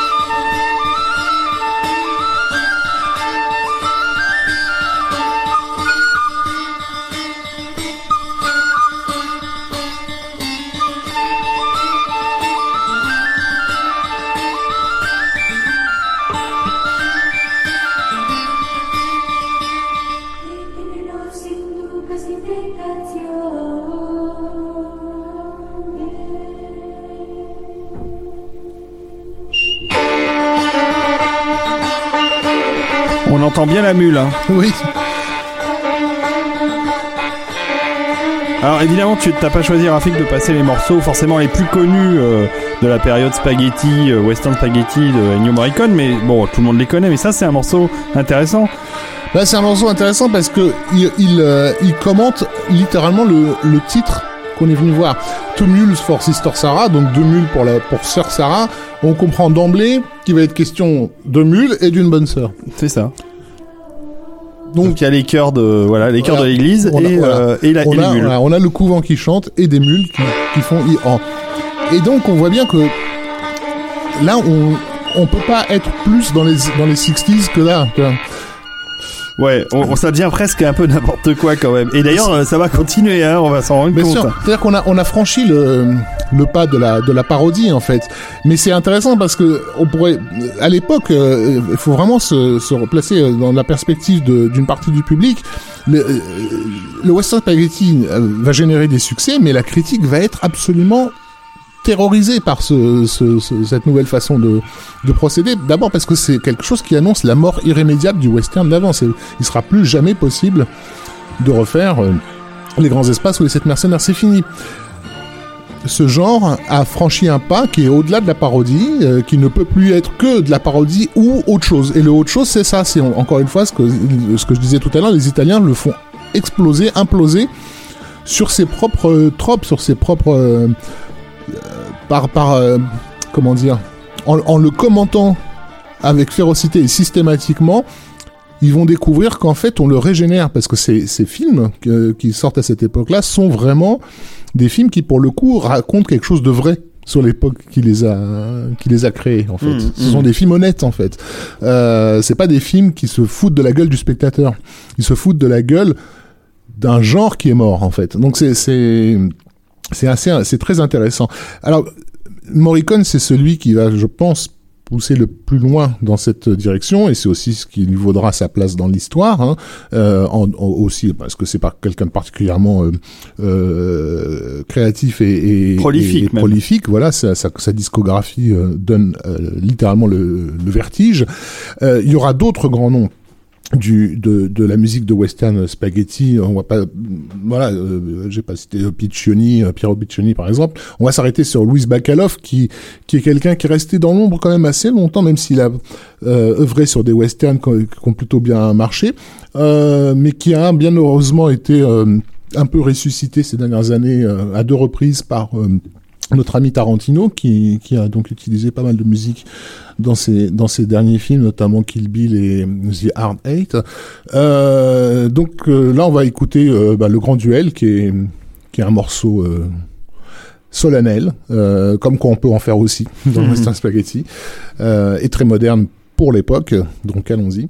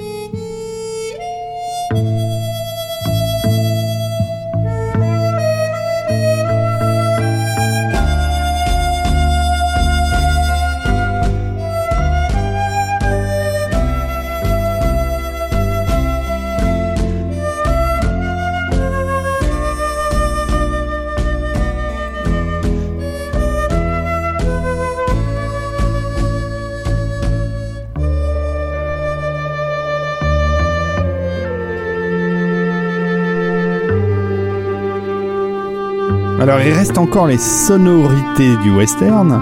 mais J'ai presque le sentiment qu'on est en train de partir vers autre chose là, de qui, qui ressemble aux années 70 quoi. Complètement. Euh, une chose intéressante, donc euh, Tarantino a utilisé, réutilisé ce morceau dans, dans Kill Bill sur une séquence qui faisait euh, hommage, qui rendait hommage au Shambara, euh, parce que c'est la séquence de duel sous, sous la neige dans mon souvenir.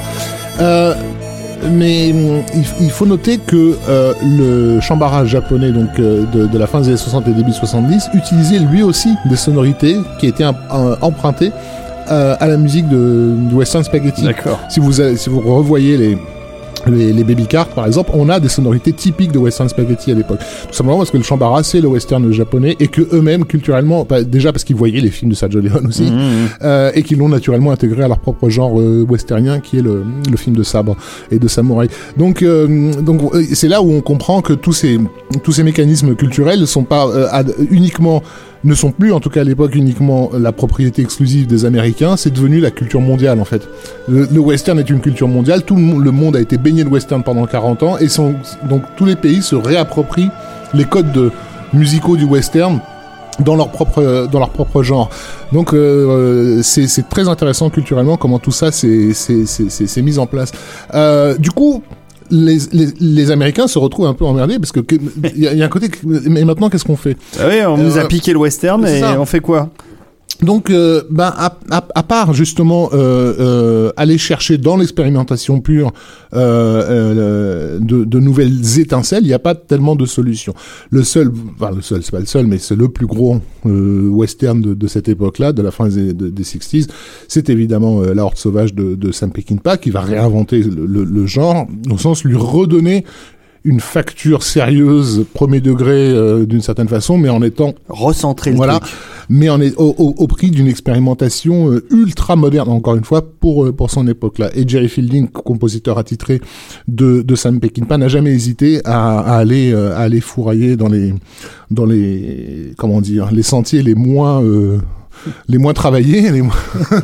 Euh, donc l'ouverture de la, de la Horde sauvage, on a, on- on a, on a plus du tout, euh, Le côté américain. là. voilà, l'héritage euh, westernien de- de- des années 50 est, est parti en fumée.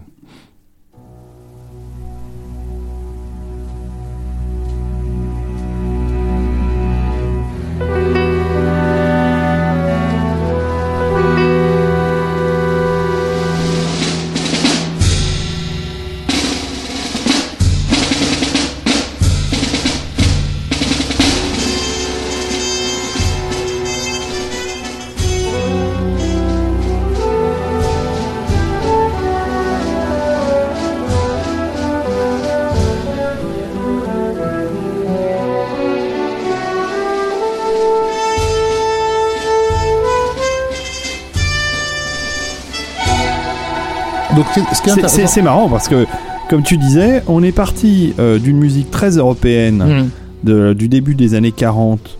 On- le- le- les gens, enfin les compositeurs sont vraiment cherché leur style jusqu'à découvrir vraiment euh, ce qu'était que la musique de western au début des années 60. Ouais, ouais. Et après, on, voilà, on requitte. euh, Complètement. C'est une sorte de cercle vicieux et on requitte euh, Exactement. le, le style westernien pur et dur pour repartir dans quelque chose de complètement différent. Exactement. Là, là, euh, la musique que Fielding nous fait pour euh, pour cette ouverture de, de la Horde sauvage euh, pourrait très bien euh, se retrouver dans je sais pas dans un film de guerre type euh, les, Mm. Le Pont de Remagen. Enfin voilà, ça surprendrait personne. La- les sonorités sont pas du tout westerniennes, mais c'est là, là où c'est intéressant, c'est que cette cette évocation d'une musique euh, Ça, reste néanmoins un très grand film. c'est un film magnifique. Mais quand on regarde, la- quand on découvre en 1968 cette ouverture-là, euh, donc euh, je rappelle, on a à la fois des, soldats qui sont en train de, ce qu'on croit être des soldats en tout cas, qui rentrent dans une ville où on a des euh, femmes qui sont en train de militer contre l'alcool, etc. Pendant ce temps-là, des enfants qui sont en train de torturer un scorpion en le mettant dans, les flammes. Tout ça se mélange au niveau du montage. On ne sait pas exactement ce qu'on est en train de nous raconter, mais c'est clairement quelque chose ne va pas. Il y a quelque chose de pourri dans la société, quoi.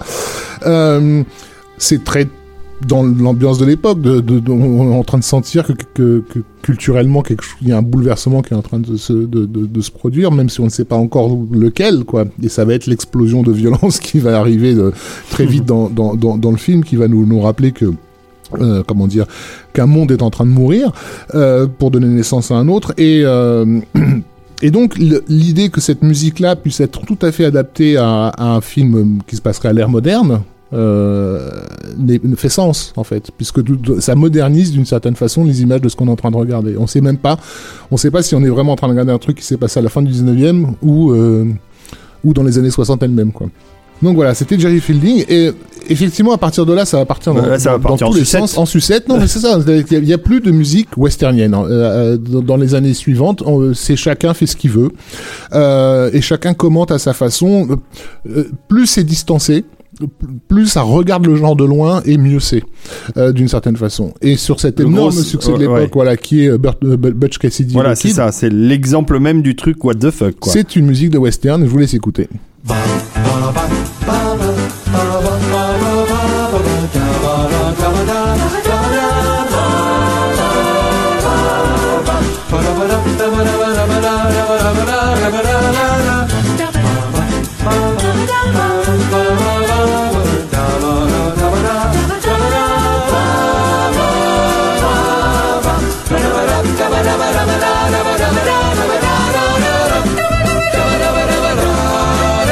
Ce n'est pas Michel Legrand à qui on peut rendre hommage parce qu'il est décédé récemment. Tout à fait. Mais donc pourquoi Michel Legrand Euh, Alors pourquoi Parce que à l'époque, euh, les, les Américains C'était donc c'est Buck Bacharach qui a fait la musique. Ça. Bacharach a fait la musique. Ouais. Voilà, les Américains ont, ont découvert euh, la comédie musicale euh, euh, française à travers les Demoiselles de Rochefort et les Parapluies de Cherbourg et voilà. Et se disent mais c'est super cool en fait, c'est super dans, dans l'air du temps. Je pense qu'il doit y avoir quelques hippies euh, sur la côte ouest, euh, pas loin de Los Angeles, qui, chantent des trucs dans le genre. Et, du coup, de se dire pourquoi pas, puisque Bu- Butch Cassidy et le Kid est censé être un film qui nous parle de jeunes gens euh, qui sont amoureux et que ça s'adresse à un public de jeunes gens euh, qui écoutent ce genre. Enfin, là, une espèce de truc logique à se dire, bah, f- faisons, faisons du- ça, ça reste quand même un bon film. Hein, non, non, mais c'est un, un très bon film, mais a- mais il faut vraiment comprendre comment culturellement on justifie la- l'apparition d'une musique comme ça. Une musique de western. Redford Newman. hein, Voilà, plus, une musique ça. de western à l'époque. stars hein, à ouais, l'époque. ouais. On aurait mis du, du Elmer Bernstein traditionnel à l'époque là-dessus. Je veux dire, le, le public ciblé, ce serait complètement détourné du Bah oui, film. c'est de la musique de, de papy, tu vois. Euh, ça, à l'époque, c'est la musique pour les jeunes. Euh, Mmh, donc, c'est naturel que dans un film qui parle de jeunesse et d'amour, euh, euh, comment dire, plutôt de d'amour passionnel euh, incontrôlé, on ait une, on ait une musique euh, qui, qui, qui va chercher dans la, dans la musique populaire du moment, en fait, d'une certaine façon. Donc, euh, on a pris cet exemple-là, on, aurait pu en trouver d'autres. Il y a eu ah, vraiment tout et Ouais, n'importe quoi il y a eu beaucoup de choses. dans, dans, dans, mais c'est aussi pour certains l'occasion d'essayer de raccorder les wagons parce qu'on a quand même des compositeurs qui ont un amour de l'histoire de la musique de film et qui cherchent à à faire euh, survivre quelque chose, il vaudrait pas non plus parce que on a tendance à, à la fin des années 60 début 70, on a eu une tendance à un petit peu tout brûler derrière Bah soi ouais, ouais. et, euh, et c'est un peu dommage. Mais heureusement arrive la ce qui, ce qui sera la, la, la- comment dire La nouvelle génération. la, la prochaine génération voilà euh, à travers euh, un personnage que je te laisse présenter. parce Ben, que un que- certain John, euh, John, euh, John Williams, qui est un, un petit jeune à l'époque. Hein. Il a pas fait énormément de choses. Il a fait de la télévision Mm. et un peu de cinéma aussi d'ailleurs. et hein. du jazz. et du jazz.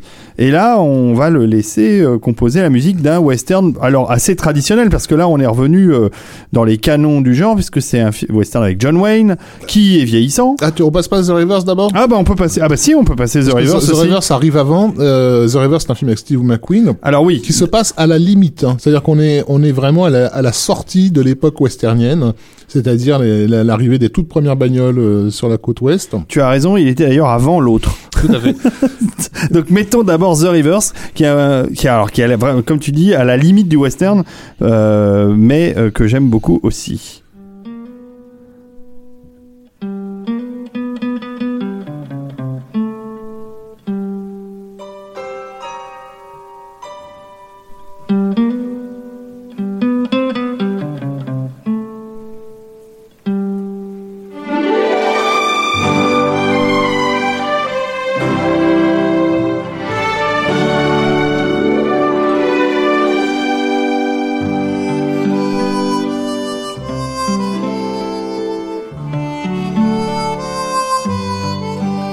Là, on a, on a un, un petit peu, en fait, un- on a un mélange de musique purement folk, comme on l'entend par, par l'utilisation des instruments de guitare et harmonica, mais aussi cette envolée de, de l'orchestre qui nous vient plus de Dimitri Tiomkin, en Hmm. fait. hein. Et c'est quelque chose que Williams va garder sur des films qui auront, non pas, qui sont pas des westerns, mais qui, qui resteront dans, dans ces zones géographiques, en fait. Je pense notamment à Sugarland Express, qui fera euh, usage un petit peu des mêmes, euh, parfois des mêmes sonorités. Bah, c'est un, un- album euh, magnifique The Rivers. euh, on l'entend, hein, c'est c'est très très beau, hein. très Williamsien.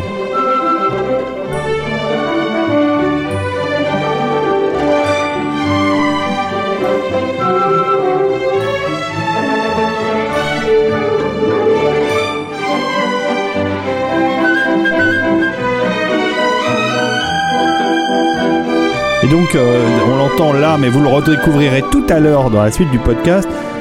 Bruce Breton a beaucoup emprunté à Williams de cette époque, à The Rivers et aux Cowboys qu'on va écouter juste après. Euh, Parce que c'est cette sonorité, cette rythmique, cette espèce de ponctuation rythmique, pom pom pom pom pom là qu'on entend en arrière-plan. Sachant Ça que c'est un truc très bretonien ensuite. Sachant que bah, c'est adapté au film qui est la vision d'un enfant en fait, euh, dans le, sur le- un- la façon qu'a un enfant de voir le monde des adultes en fait. Mais euh, Breton, c'est marrant que tu le cites parce que là, on, est- on est en 69 et euh, Breton, il, à cette époque-là, il est étudiant à UCLA, dans la même classe qu'un certain George Lucas. Euh, mais ils, ils seront jamais amenés à bosser ensemble directement en tout cas.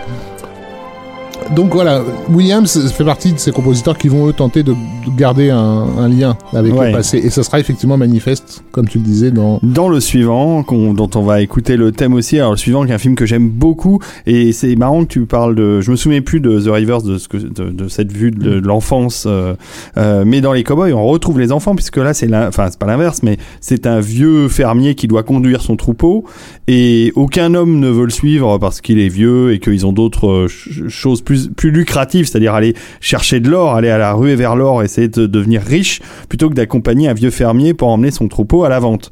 Et le papy qui est joué par John Wayne, qui est formidable, n'aura d'autre solution que d'aller euh, à l'école du coin chercher euh, des jeunes, des enfants euh, Mhm. de moins de 20 ans, des 15-16 ans, euh, pour, euh, pour emmener son Et- troupeau. mais, mais pourquoi un film comme ça existe à l'époque? Tout simplement parce que ce genre de western-là, entre guillemets traditionnel, il n'y a plus que les enfants pour le, pour le regarder. C'est bien possible. Et voilà le thème. Extraordinaire.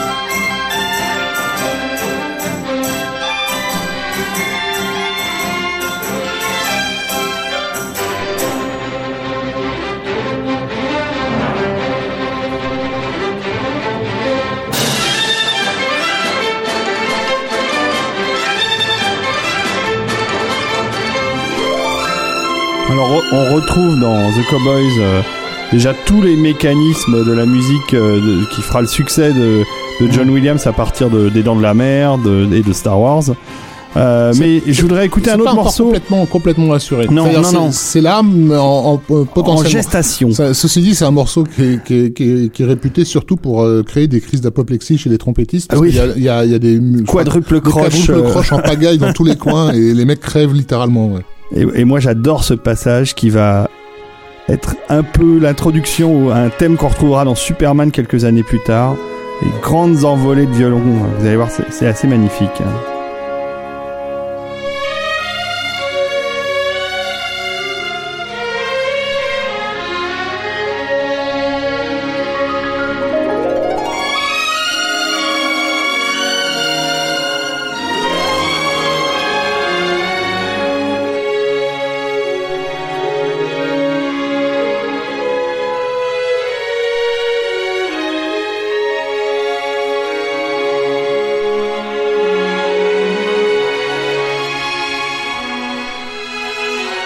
C'est du côté de la contrebasse. On est en train de jouer euh, le morceau Living, euh, Living Home. Voilà, c'est ça. De- Quand de Superman, Superman, ouais. quitte euh, la maison après la mort de, de son père, je ne spoilie rien, enfin de son père d'adoption. Et euh, c'est vraiment euh, The Cowboy, c'est vraiment un disque que j'aime beaucoup. Là, j'ai pas une très bonne, euh, une très bonne version euh, au niveau son. Là, on peut trouver mieux. Euh, mais, euh, mais voilà, c'est un disque à réécouter, à redécouvrir. Et j'ai revu le film il y a pas très longtemps. C'est pas mal du tout non plus. Ça reste un des derniers bons grands westerns de, de, de- Traditionnaliste. traditionnel, euh, traditionnaliste avec le John Wayne euh, emblématique. Alors on passe à quoi Bah en fait, on va montrer donc effectivement les, les 70s sont un beau gros bordel. Hein, euh, on l'a vu avec Burt Baccarat. Euh, néanmoins, euh, qui dit gros bordel dit qu'on peut euh, occasionnellement revenir en, euh, en arrière, se, se rappeler aux bons souvenirs d'eux. Euh, C'est compliqué parce que il- en fait, le public des 70s c'est un public qui est devenu extrêmement cynique vis-à-vis du, du- du cinéma hollywoodien et des genres installés. Et du coup, il faut un peu le prendre euh, par surprise.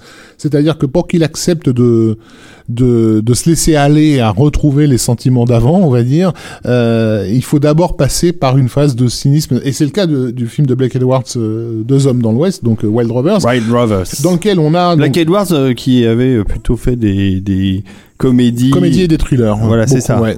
Mais, euh, mais, mais, mais comment dire Donc le film joue un peu de la distance, comme beaucoup de films de l'époque et tout, et de temps en temps s'offre des, des, des petits espaces de, de nostalgie, on va dire. Ouais, ouais. Et là, et c'est ça, ce genre d'espace de nostalgie qu'on va entendre, c'est-à-dire que la musique de, de Wild Rover, c'est pas mal folk, pas mal euh, banjo, enfin ce genre Ouais, de, choses-là, euh, voire même du ragtime, je crois, à un moment donné, alors que le, le- le- le genre musical n'existe pas encore à l'époque de l'Ouest. Euh, et tout d'un coup, lors d'une chevauchée, Jerry Goldsmith repart dans des élans euh, Ouais. presque presque dignes de Jérôme Moros. Ouais, c'est carrément. Eh oui, c'est Goldsmith quand même. hein. C'est Goldsmith, C'est parti.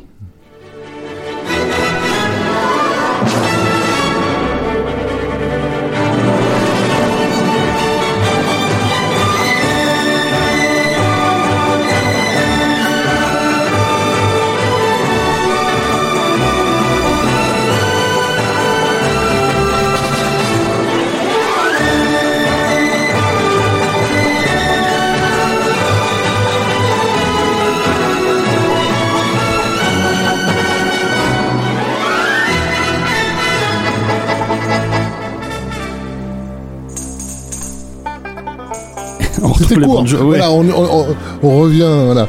Non, mais c'est intéressant parce que c'est. Enfin bah, il y a des bons restes hein, quand même. hein. Mais ça, ça ne peut pas faire l'objet du film entier. Non, Il faut non. que ce soit des, des petits moments dans le, dans, dans, dans, dans, dans- dans le film. Donc voilà, les- et les 70s vont être un peu schizo à ce niveau-là. C'est-à-dire, est-ce qu'on continue à faire des films premier degré? Est-ce qu'on a toujours de la distance? Puis le genre Euh, western va, va mourir euh, dans les années il, 70. il- il va passer son temps à mourir et à renaître et à mourir et à renaître parce qu'en réalité, il y a euh, d'énormes succès dans dans ces années-là. On a José Wells sur la loi qui va être un carton euh, aux États-Unis comme c'est pas permis, mais ça suffira jamais à relancer le genre dans, dans sa dans sa dans sa totalité. Les années euh, 80 vont vont tenter à leur façon de de, de de, de le faire renaître, Ça va être difficile. mais moins que dans les années 70 à mon goût. Hmm. Les 70s ont vu plus de, catas- de cataclysmes westerniens, pour ne pas citer la porte du paradis, Oui. euh, voilà. Euh, les années 80 vont de temps en temps, euh, bon, je dirais dans les années 80 c'est déjà un genre qui est mort. Hmm. Donc on peut s'autoriser tout régulièrement à dire aux spectateurs, eh vous vous souvenez le western? Tu vois, Ouais. ça, ça revient d'un coup en fait. Euh, et donc si, si- l'idée c'est que c'est pas un genre dominant, ça va être un film de temps en temps. Et c'est effectivement euh, comme ça qu'un film comme Silverado va plutôt correctement marcher à l'époque de sa de sa sortie parce que justement il arrive à un moment où, où les gens se disent ah oui tiens Ah oui, tiens, il y avait, il y a, il y a plus de il western. y a plus de western en ce moment pourquoi ah a- pourquoi on n'ira pas voir celui-là tu vois? Et, euh, et, et- mais Bon. c'est Alors, oui, alors en même temps, euh, il y a quand même un super casting euh, avec Kevin Klein, euh, Danny Glover, Scott Glenn, euh, le jeune, le tout jeune Kevin euh, Costner. Kevin Costner, Mhm. etc., etc. Oui, et puis bon, pas le scénariste, celui qui à l'époque est surtout connu comme le scénariste de l'Empire contre-attaque et des Aventuriers à l'Arche perdue, qui est Laurence Kasdan. Donc oui, non, non, le, le film a des, a des bons atouts, on va dire. Mais, euh, mais, mais il arrive aussi à un moment où il n'y a plus rien de, de, de similaire et qui peut justifier que de temps en temps on en ressorte un de, de sous les, de sous les fagots. Et c'est donc au, au, au co-religionnaire de classe d'études de, de Lucas. George Lucas, Bruce à Bruce Breton. Breton, que, que va être confiée la difficile tâche de recréer un thème de western digne de ce nom. Eh ben, euh, mission réussie, j'ai envie de dire, pour Bruce Breton, dont on va pas écouter le thème principal, mais là, dont on va écouter un morceau qui s'appelle On to Silverado, qui est d'un des plus beaux morceaux du film, comme ils sont tous très très beaux, mais celui-là est particulièrement beau, vous allez voir.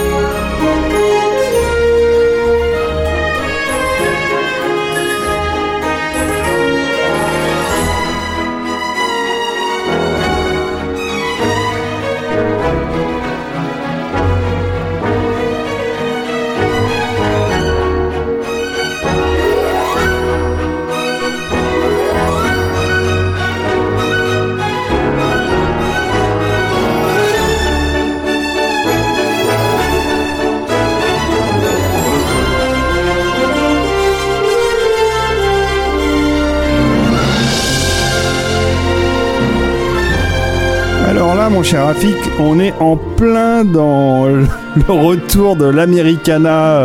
Ouais, mais les, années 80, en fait, euh, justement parce qu'il y avait eu la, comment la grande déconstruction des 70s, les années 80 ont pu revenir euh, plus naïvement euh, au cinéma des années 50, hein, et pas seulement le western. On a eu des tas de genres qui ont été réévoqués. Un film comme Gremlins, euh, qui sort, euh, je crois, la même année que, que Silverado, à 85, on est dans ces eaux-là. 86 Silverado, je crois. Voilà, 86 Silverado. Euh, un film comme Gremlins, comme Joey Dante passait son temps à le répéter, c'est un film des années 50. Hein. Hmm. La- l'ambiance. Bah, c'est un de- épisode de la quatrième dimension d'époque. Voilà, hein. c'est ça. Et, et c'est une ville à la, à la Frank Capra, flinguée par des monstres des années 80, quoi. Donc, il y a, un retour euh, possible euh, dans, les 80s, parce que justement, il y a, il y a, comment dire, il y a une forme de nostalgie qui s'est installée, notamment à travers les multi-rediffusions télé, euh, qui fait que les gens ont envie aussi de retrouver dans des films pour le coup plus modernes, parce que là, musicalement, on est, on est, on pourrait avoir la sensation d'être revenu en arrière, mais en réalité, si on fait bien attention, la musique qu'on entend là, alors, c'est une musique en bling typique. En fait. Bien sûr. Ça aurait pu, il y a des. Ah mais c'est pour ça voilà. que Bruce Breton va bosser pour. Amblin sur euh, sur euh, le secret de la pyramide Exactement, par exemple qui reprend les et mêmes. qui va euh, bosser pour qui Disney reprend et les mêmes, les mêmes euh, mécanismes, les mêmes arrangements les mêmes exactement arrangements musicaux. exactement Et on aurait pu avoir certains passages, pas les passages purement westerniens, mais au niveau de l'accompagnement, des trucs qu'on qu'on aurait pu entendre dans E.T. aussi. Hein. bah d'ailleurs euh, eh, écoute ça c'est du E.T. ça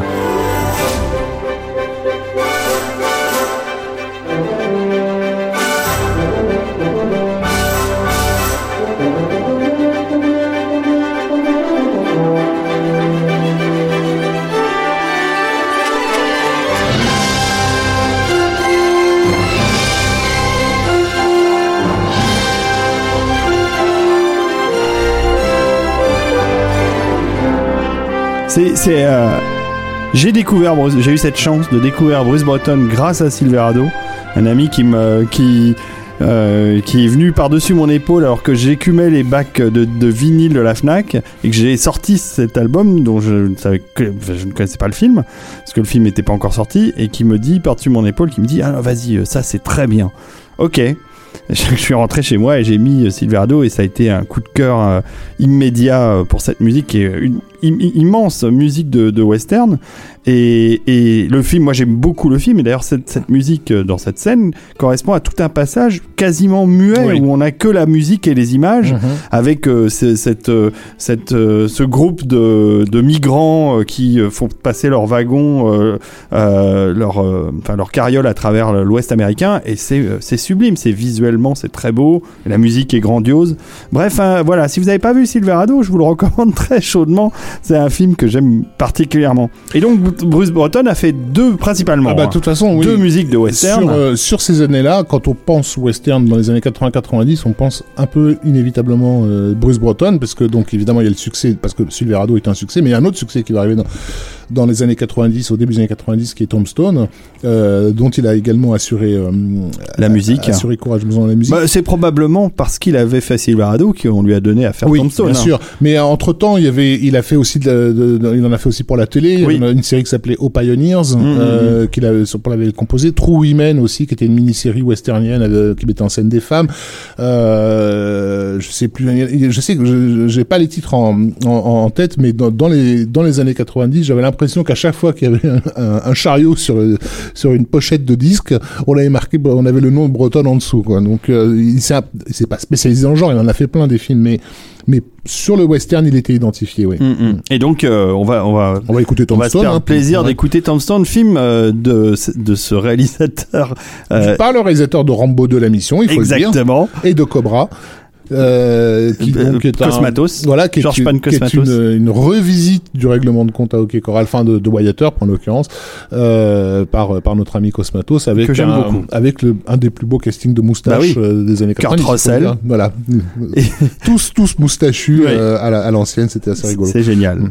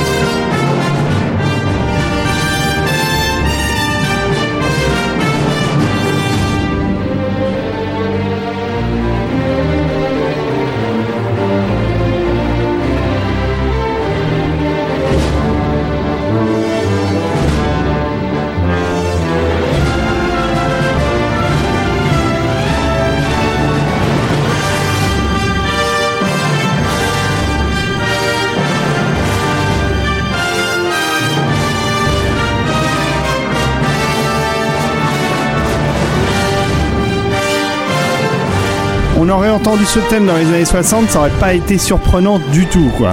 Bah, En fait, il fait fonctionner euh, un certain, un certain esprit des sexismes, mais avec euh, la nécessité de percussion, on va dire. Et j'entends pas percussion en, en termes musical, mais percussion en termes. Dans, dans les années 90, il faut une musique euh, Qui- qui pète. une patate, quoi. Faut que ça pète. On est, alors, on est à l'époque du Dolby SR, euh, voilà. où les- non, mais c'est vrai, où un blockbuster s'impose aussi par une musique qui bombastique, comme ils disent aux États-Unis. Bah, en tout Et- cas, euh, l'album de Tombstone, euh, pour si vous avez le- l'envie de l'écouter plus à fond, je vous le recommande. Il y a beaucoup de variétés différentes de musique. Il y a, Ouais. des- il y a une valse qui est magnifique. Il y a Mm. plein de choses différentes, mais c'est vrai que dans l'ensemble, le score est d'une puissance euh, étonnante. Tout à fait. Donc voilà, Bru- Bruce Breton, euh, qui- dont, dont on ne parle pas assez souvent, que les gens un peu plus jeunes que nous euh, connaissent surtout euh, pour le jeu vidéo, en fait, puisqu'il avait fait une musique de jeu vidéo qui est restée Que un peu dans les mémoires, qui était Art of Darkness. Ouais, ouais. Euh, il avait aussi composé de, euh, pour comment ça s'appelait cette série avec les, les mini toons, hein, c'est ça, ça s'appelait comme ça, le- les nouveaux les nouveaux toons Warner avaient été. Ah euh, voilà. oui, il avait travaillé là-dessus, c'est Et vrai. c'est aussi Breton. Bah, il a travaillé pour, euh, pour Disney euh, plus d'une fois. Voilà. Il a travaillé pour, euh, pour, la- pour le dessin animé souvent. Et actuellement sur la série The Orville, Ouais. euh, et qu'on Seth recommande. MacFarlane qui est Ouais. oui, très chaudement recommandé. Il y a un disque d'ailleurs. Donc voilà, euh, donc sur ces années-là, on, impossible de faire l'impasse sur euh, sur Bruce Breton. Euh, Il y a, alors on, on l'a pas conservé, mais Alan Silvestri va aussi tenter de régénérer le genre avec Young Guns. mais bon, on peut pas dire musicalement que la partition de Young Guns euh, offre une nouveauté particulière. En fait, ça, elle est presque interchangeable avec d'autres musiques de Silvestri. Il va paradoxalement plus s'amuser sur un film qui est pas au départ spécifiquement western, Pas du tout. mais euh, parce Qui va que le devenir. mais parce que le film effectivement parce qu'il y a un retour euh, nostalgique sur le sur la période du western, il va ça- ça- Silvestri va pouvoir s'autoriser à faire du western à l'ancienne et, ce- et que ce soit justifié par la narration. Il s'agit évidemment de Retour vers le voilà. futur 3.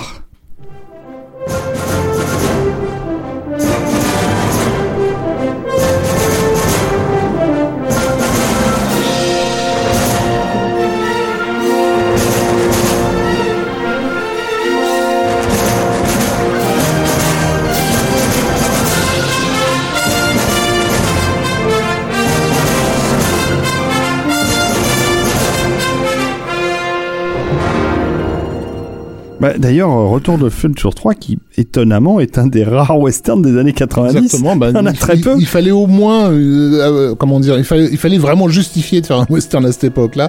Et donc, euh, l'idée de Retour à le futur, effectivement, de, de créer un accident euh, spatio-temporel pour envoyer les personnages vers le western. C'était pas le premier à le faire. Hein. On avait eu au début des années 80 des films comme Time, Time Rider où un, un, un, Oui. un, un mec qui faisait de la motocross se retrouvait aussi projeté dans, dans l'Ouest. euh, euh, Il y a eu plus. Kids in King's Arthur Court, dont il y a une bonne musique aussi, avec un gamin Ah ouais. qui se retrouve à l'époque du roi Arthur. Les, les pauvres euh, héros projetés, dans, le dans le passé, ouais. et dans un passé historique, euh, ça leur arrive de temps en temps dans le cinéma hollywoodien. Mais, mais on le voit encore aujourd'hui avec un film, euh, enfin aujourd'hui ces dernières années avec un film comme Cowboy versus Alien, que voilà pour, Ouais. pour, pour faire du western aujourd'hui c'est très très compliqué. Il faut vraiment euh, justifier quelque chose de moderne, modernisant, artificiellement modernisant pour pouvoir faire du, du, du western. Cela dit, il y a Eastwood euh, qui continuait à l'époque à. Parce à que c'est la dernière légende. Euh, Exactement. mais sans, sans lui à l'affiche, c'est quand même difficile de, de réunir un budget pour faire un, un western euh, conséquent. Euh, on, on- va y arriver, mais on, on- on- va rester sur un film qui à l'époque justement va être un énorme succès. Énorme, immense. Immense succès et immense succès aussi pour la musique dont, dont, dont les millions de- de- d'exemplaires vont, vont s'écouler, euh, qui est euh, Danse avec les loups. Et oui. Voilà, de notre ami Costner, qui avait donc euh, montré sa petite bouille déjà sur Silverado. Euh, le truc, c'est que... C'est son Little Big Man à lui. Là, j'adore euh, Danse avec les loups, mais il faut reconnaître que le, le succès du film vient en partie du fait, euh, comment dire, que c'est un film qui se présentait aux gens qui n'aiment pas le western. Euh, dans la mesure où il est arrivé, il a été un peu vendu comme le, western qui va rendre enfin justice à l'histoire, c'est-à-dire à nous, euh, enfin nous donner le point de vue des Indiens qu'on a toujours refusé pendant, le siècle.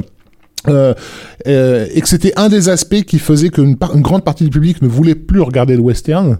C'est qu'à leurs yeux, c'était un genre qui, avait été contaminé par des années de, de, de regard, euh, comment on appelle ça Ça j'ai plus le mot.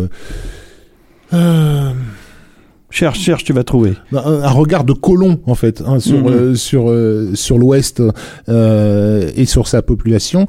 Euh, donc le, le le concept un peu révisionniste, et je, dis je dis pas ce, ce terme, j'utilise pas ce terme euh, innocemment parce qu'il est à double sens. hein. Euh, Il y a du bon révisionnisme aussi, et en l'occurrence dans Danse avec les loups tente de revisiter l'histoire en donnant la parole à ceux qui l'avaient pas eu. Euh, euh, mais comme il s'adresse à un public qui était un pub, euh, comme il ciblait un, euh, en ciblant un public qui est pas un public qui forcément aime le western, il, il s'est passé un truc intéressant, c'est que euh, comment dire, Costner s'est tourné vers un compositeur qui n'était pas réputé pour des musiques de western, mais qui était plus réputé pour euh, avoir fait des, des, des, des musiques de, de films qui plaisent à un public, on va dire, euh, citadin et féminin. Euh, en l'occurrence, John Barry, qui, dans les années 80, avait eu un énorme succès avec Out of Africa, euh, et dont Danse avec les loups est un peu le pendant euh, Ah bah, on est dans la même, on est dans la même veine. Hein, Ouais.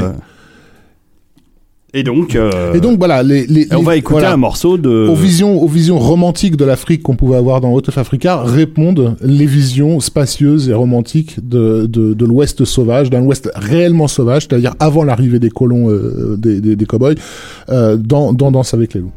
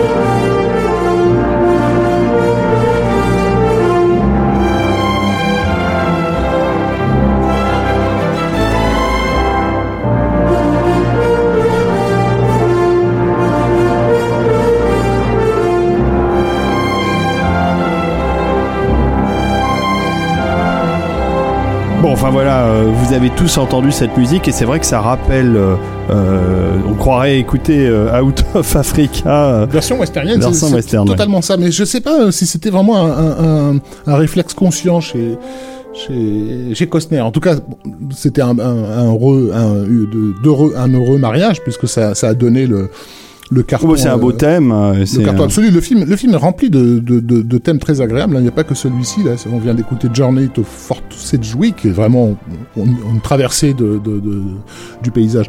Mais il y a de, très beaux thèmes, dont le thème du loup, qui est, vraiment magnifique.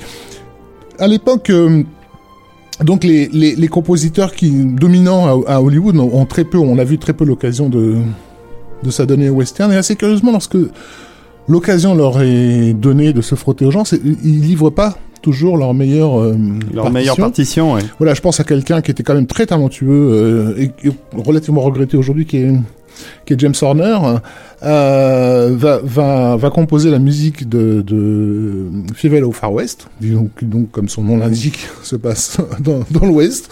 Euh, D'abord, Fievel et le Nouveau Monde. non, voilà, mais qui était qui se passe à New York, donc. Mais, Oui, mais à l'époque du Far West. Plus ou oui, moins. c'est ça. Et, et là, vraiment, on rentre dans le dans, dans, dans le Far West. Et com- comme on va le voir, c'est pas c'est pas désagréable, mais euh, peut mieux faire. Mais mais mais on, on se le met parce qu'on aime bien Bah, James Horner. oui, il Voilà. fallait euh, faire un clin d'œil à James.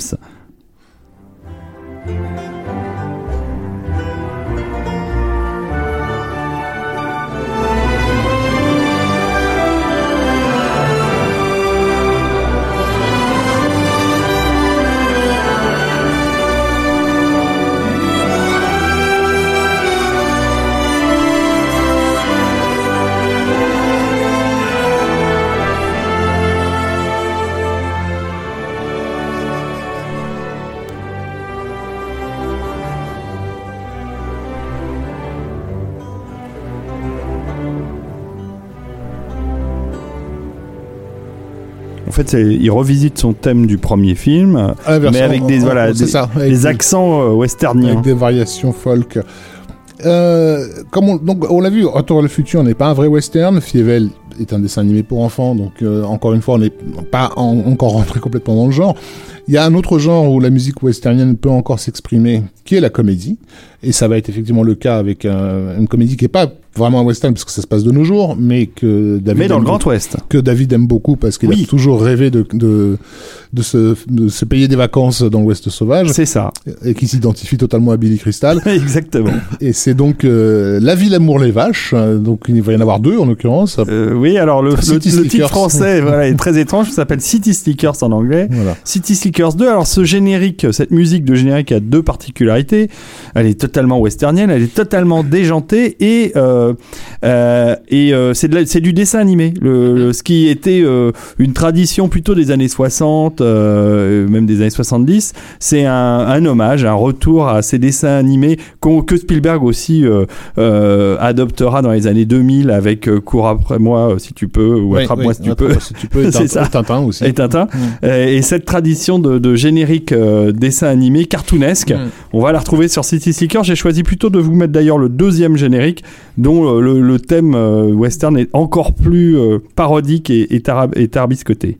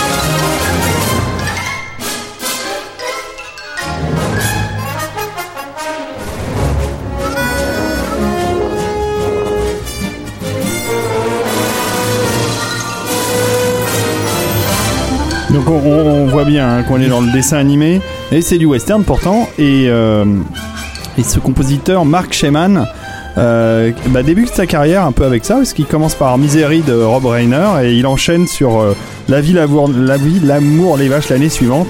Et il travaillera pour euh, Ron Underwood, le réalisateur, mais aussi pour Barry Sonnenfeld, avec la famille Sonnenfeld. Pardon. Ah, moi j'ai du mal avec les Stein, Stein, Fieldfeld, je ne sais pas. Alors, euh, il n'est pas le seul, Mark Shaiman, à, à, à s'être distingué dans la, dans, dans, dans la parodie.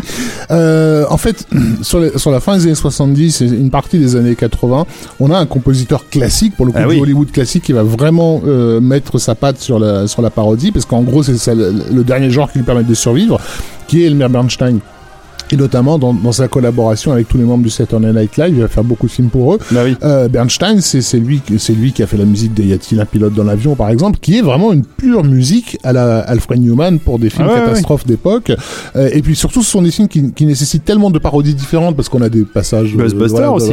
Ghostbusters, c'est encore lui aussi. Mais je, je voulais dire que, comme, comme dans ces films-là, il y a souvent des parodies d'autres genres. Bernstein étant euh, accompli dans tous les genres euh, cinématographiques qui ont dominé le Hollywood classique, il est capable de vraiment de, de tout faire. Et lorsque L'équipe du, du SNL décide de faire un, un- un western, en l'occurrence euh, le film de John Landis, Three Amigos, avec Steve Martin, Chevy Chase et, et Martin Short. Évidemment, c'est à, à Bernstein qu'on file la musique. Évidemment, Bernstein, en tant que compositeur des Sept Mercenaires, va se faire un plaisir de, De s'auto-parodier, se ouais. Le problème, c'est qu'il s'auto-parodie tellement bien que la musique s'écoute presque par moment comme étant vraiment une musique de, de, l'é- de western d'époque. On va s'en faire un petit bout. Un petit bout de, de Amigos.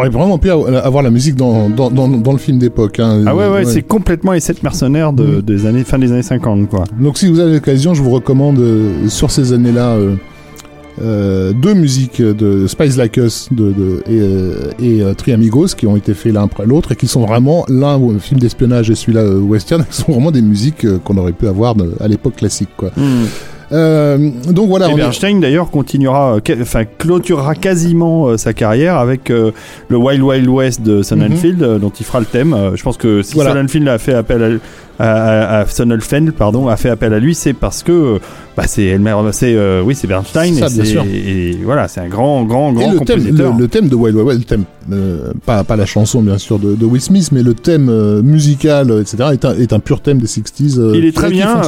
S'il est juste choquant parce qu'on s'attendait à ré- réentendre le thème de la série qui est formidable. Mm, et mm. bon, ben voilà. Mais bref, ça c'est un autre débat. Alors, donc, sur- en salle, en tout cas sur grand écran, donc le western ne peut plus, à, dans- à cette sauf cas exceptionnel à la Eastwood, comme tu l'as cité, être autre chose qu'une parodie. Euh, en tout cas, tel que l'ont décrété les, les, les majors euh, dans leur recherche marketing. S'il y a un genre où le western va pouvoir renaître doucement de ses cendres, c'est la télévision. Euh, alors nous en France, on n'a pas euh, vraiment été euh, témoin de, de cela parce que ces séries sont soit ne sont pas passées, soit sont passées très très tardivement, c'est-à-dire bien après euh, leur succès. Mais donc en 89, il y a un- une, euh, une série, euh, une mini-série qui va être un vrai carton euh, aux États-Unis, qui est Lonesome Dove, Ouais. euh, et, et qui va vraiment reposer les bases, euh, redéfinir. Un peu la façon de faire du western, euh, une- façon peut-être plus historiquement juste quelque part.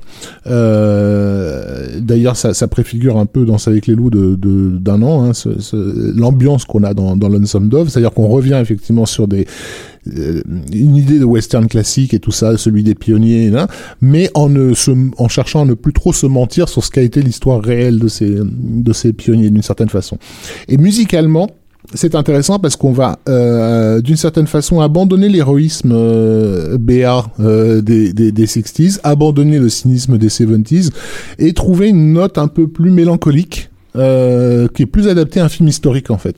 Et c'est Basil Poldoris qui va composer la musique de Lonesome Dove et, et sans le Compositeur regretté et bien ah, aimé. effroyablement regretté et, et, et, et il va donner une tonalité qui, qui en fait va nourrir le genre de façon diffuse mais alors sur plus d'une décennie. Donc on va réécouter euh, Lonesome Dove pour ceux qui connaissent pas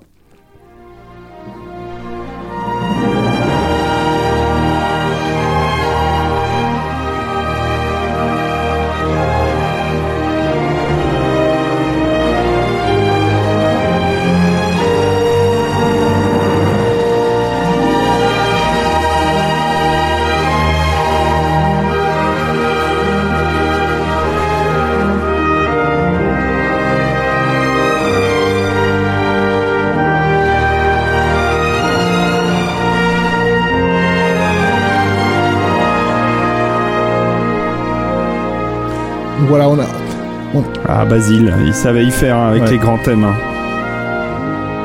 Donc il y a- y, y un caractère évidemment solennel euh, à, à cette musique qui pourrait rappeler un petit peu le Victor Young qu'on a écouté tout à l'heure de l'homme euh, des vallées perdues par moment, mais euh, avec un, c'est plus distant en fait. Euh, on sent que c'est quelque chose qui s'est passé euh, il y a longtemps. C'est un souvenir en fait euh, d'une certaine façon. On regarde plus un western en étant dans les bottes de, de- du cowboy. On regarde un western comme une trace du passé en fait.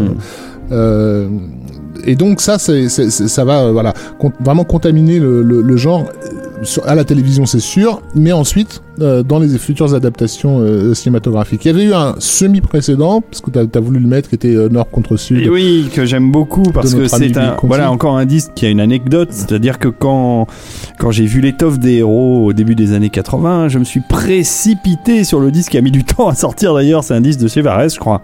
Mais en fait, c'est comme d'habitude, comme souvent, Mm. c'est un, un disque à moitié d'un film et à moitié d'un autre. Et le- la première partie, c'est l'étoffe des héros et la deuxième partie, c'est le Nord et le Sud, euh, donc une euh, mini-série euh, télévisée sur la guerre de sécession. Et moi, ça m'intéressait pas spécialement, mais quand j'ai entendu le thème, je me suis dit que finalement, ça avait quelque chose de sympathique, parce que Bill Conti, compositeur connu principalement pour son thème des grosses têtes, euh, pardon, je veux dire le thème de Rocky, euh, est un excellent compositeur de musique de film et, et qu'on ne ne cite pas assez souvent, je trouve. C'est un, ga- un gars qui a fait beaucoup, beaucoup de, de films, mais on le retient principalement pour son thème de, Rocky Balboa.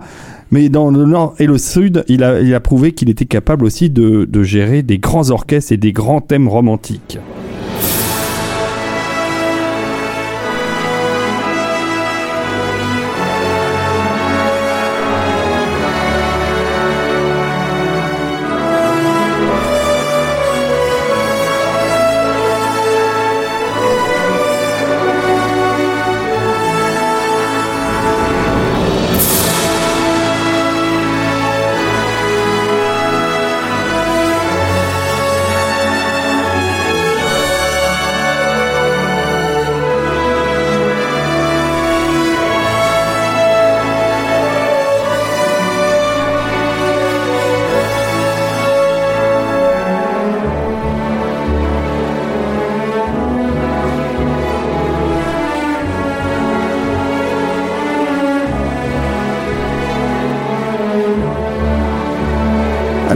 Conti, on lui devra aussi quand même un autre thème que tout le monde connaît, c'est celui de la série Dynasty. N'est-ce pas Et la suite euh, Qui est d'ailleurs pas très éloigné de, de ce qu'on écoute. de ce qu'on écoute. Euh, la suite que j'adore, hein, mais un jour on fera euh, un truc sur la musique de série télé, hein, il y a de quoi faire. C'est le thème des Colbys, qui est les- le spin-off de Dynasty, et dont le thème n'a rien à envier à un thème de Superman. Mhm. Et c'est- c'est absolument magique. Non, Bill Conti, j'aime beaucoup son côté poète poète. Hein Allez, passons à la suite. Bah Sinon, on va ouais, jamais s'en sortir. mais voilà, comme on a dit, Lonesome Dove va vraiment, euh, va vraiment se- se diffuser en fait dans la musique de, de western et, et, et comment dire, ce côté euh, distancé, euh, je sais pas, moi j'ai pas d'autre terme que ça, distancé sur, sur l'histoire, euh, sera presque, va presque devenir la seule façon de faire du western non parodique, en fait, du western sérieux. Euh, c'est en tout cas euh, quelque chose que va prendre à, à son compte un, un jeune compositeur qui au départ est un grand admirateur de John Barry, qui, qui d'ailleurs euh, ne jure que par lui, mais qui, Qui est aussi anglais. qui est anglais, qui s'appelle David Arnold, et qui, euh, à l'époque où il, se, où il commence à se révéler euh, sur la scène euh, musicale, va faire un film qui n'a pas du tout euh, été un succès, hein, qui s'appelle Last of the Dogmen, euh, qui est un western, euh, comme on pourrait appeler ça, trapper un peu, euh, voilà. Euh, a priori dans la dans la lignée de John Barry, mais qui en fait va retrouver les accents de Paul Doris euh, sur Lonesome Dove. Euh, donc c'est ça, c'est un, un disque que beaucoup d'entre nous ont découvert simplement parce qu'à l'époque, euh, euh, David Arnold venait de faire la musique de Stargate de, de Roland Emmerich, qui est une musique incroyable, qui a vraiment surpris tout le monde. Et, et en gros, les rayons ont été vidés de tout ce qui portait la marque David Arnold. c'est comme ça que tout le monde s'est Bah, retrouvé. ce qui est pas mauvais choix voilà. parce que The Last of the Dogman est un Exactement. bonne musique Mais de le- western. Le, fait est, voilà, pour ceux qui, qui, qui- qui ne sont pas spécialement des collectionneurs, faut savoir que les, les collectionneurs ne regardent pas toujours tous les films, quoi. Mhm. Euh, ils, ils collectionnent les musiques de, C'est de, ça. de, de films. Et parfois, ils achètent des trucs sans savoir de quel film il s'agit, juste sur le nom du compositeur. Et c'est comme ça que Last of the Dogman s'est retrouvé dans la, dans la chambre de tout collectionneur de musique de film et que personne ne l'a vu, euh, le, le film en question. On va quand même écouter un, un- un petit morceau pour Un- se faire une idée. Ouais, oui.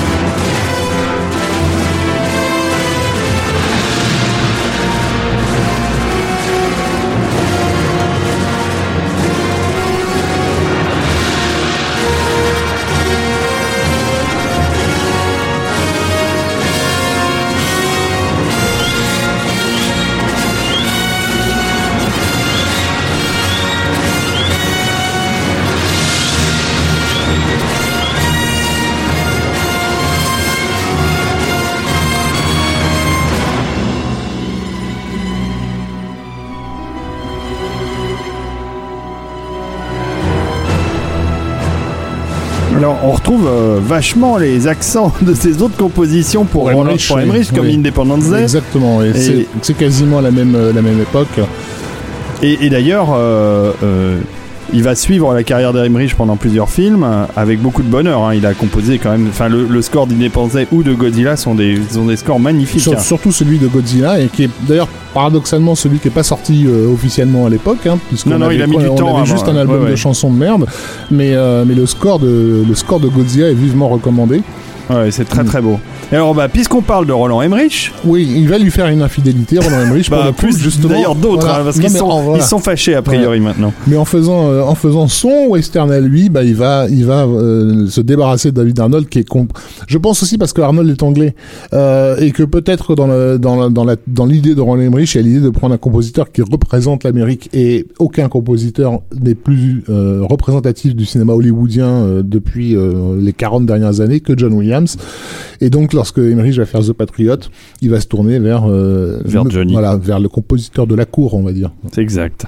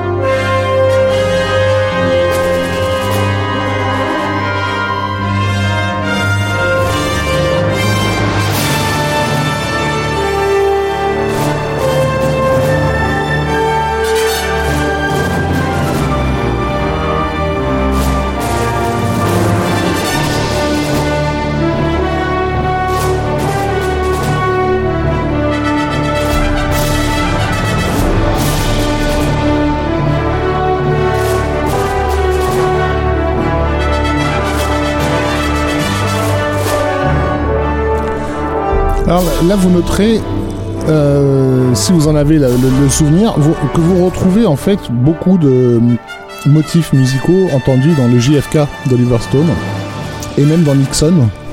Et dans ce qu'il avait composé pour les années 2000, pour la, pour la célébration de l'an 2000, euh, qu'on retrouve dans un album euh, du de Boston. La de, la, statue de la y avait Ouais, mais enfin, c'est tous ces accents très patriotiques euh, à la Williams qui sont Mm. magnifiques. Hein, a pas à dire. mais qui en fait représente plus l'histoire des États-Unis Ouais. que le western.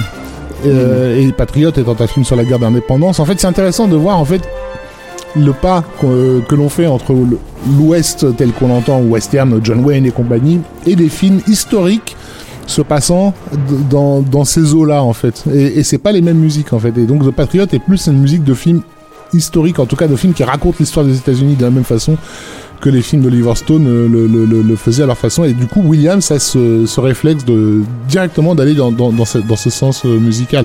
Il fera une musique peut-être plus westernienne, mais aussi euh, curieusement assez molle, je trouve, dans sa carrière, qui- avec le film euh, Horizon lointain de, de Ron Howard, hein, Ouais. euh, Far and Away, Ouais, qui, à l'exception d'un morceau euh, très entraînant, euh, n'a pas cette, cette verve. Bah, en fait, euh, oui, Williams euh, avait un peu laissé tomber le western depuis les années 70, Mm. mais, euh, mais bon, il nous a fait tellement d'autres très beaux scores. Mais le Patriot, The Patriot, c'est vraiment un, un des bons scores des années 2000 de, de, de Williams. Enfin, si tant est qu'il y en ait des mauvais, mais en tout cas, un des plus entraînants, ça c'est sûr.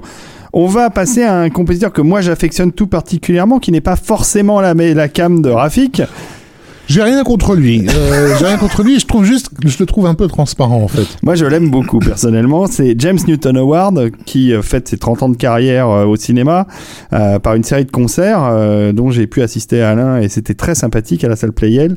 Et James Newton Howard, moi, je trouve que c'est celui qui a à nouveau remis un peu de, de, de l'huile sur le feu du western et pas uniquement dans des westerns. C'est ça qui est intéressant, c'est qu'il a fait, il a composé la musique pour Waterworld, puis ensuite pour The Postman. Donc, il a travaillé pour Costner qui était euh, très patriote américain justement. Bah oui, après euh, tout le monde met ce qu'il veut derrière le, le terme patriote, mais effectivement, il a, il a, Costner a une vision de, de- des États-Unis comme étant euh, une, une pure construction communautaire en fait. Et effectivement, euh, euh, The Postman euh, avait des accents westerniens d'autant plus prononcés que c'était un film qui parlait de ça, de la Bah oui, nécessité de co- reconstruire une communauté en fait, de faire sens.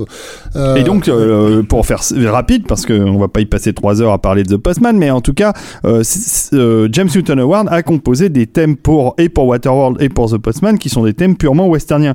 Et puis, de toute façon, il a aussi composé de la musique pour des westerns, et c'est de l'un d'entre eux dont on va écouter, puisqu'il va euh, faire la musique du, du, du film de Kasdan, euh, Du, du long film de Kasdan. très long film de Très, Kasdan. très, très, très long film de Kasdan. Wyatt Earp, dans lequel il y a quand même un des plus beaux morceaux pour moi de western, qui s'appelle The Wagon Chase.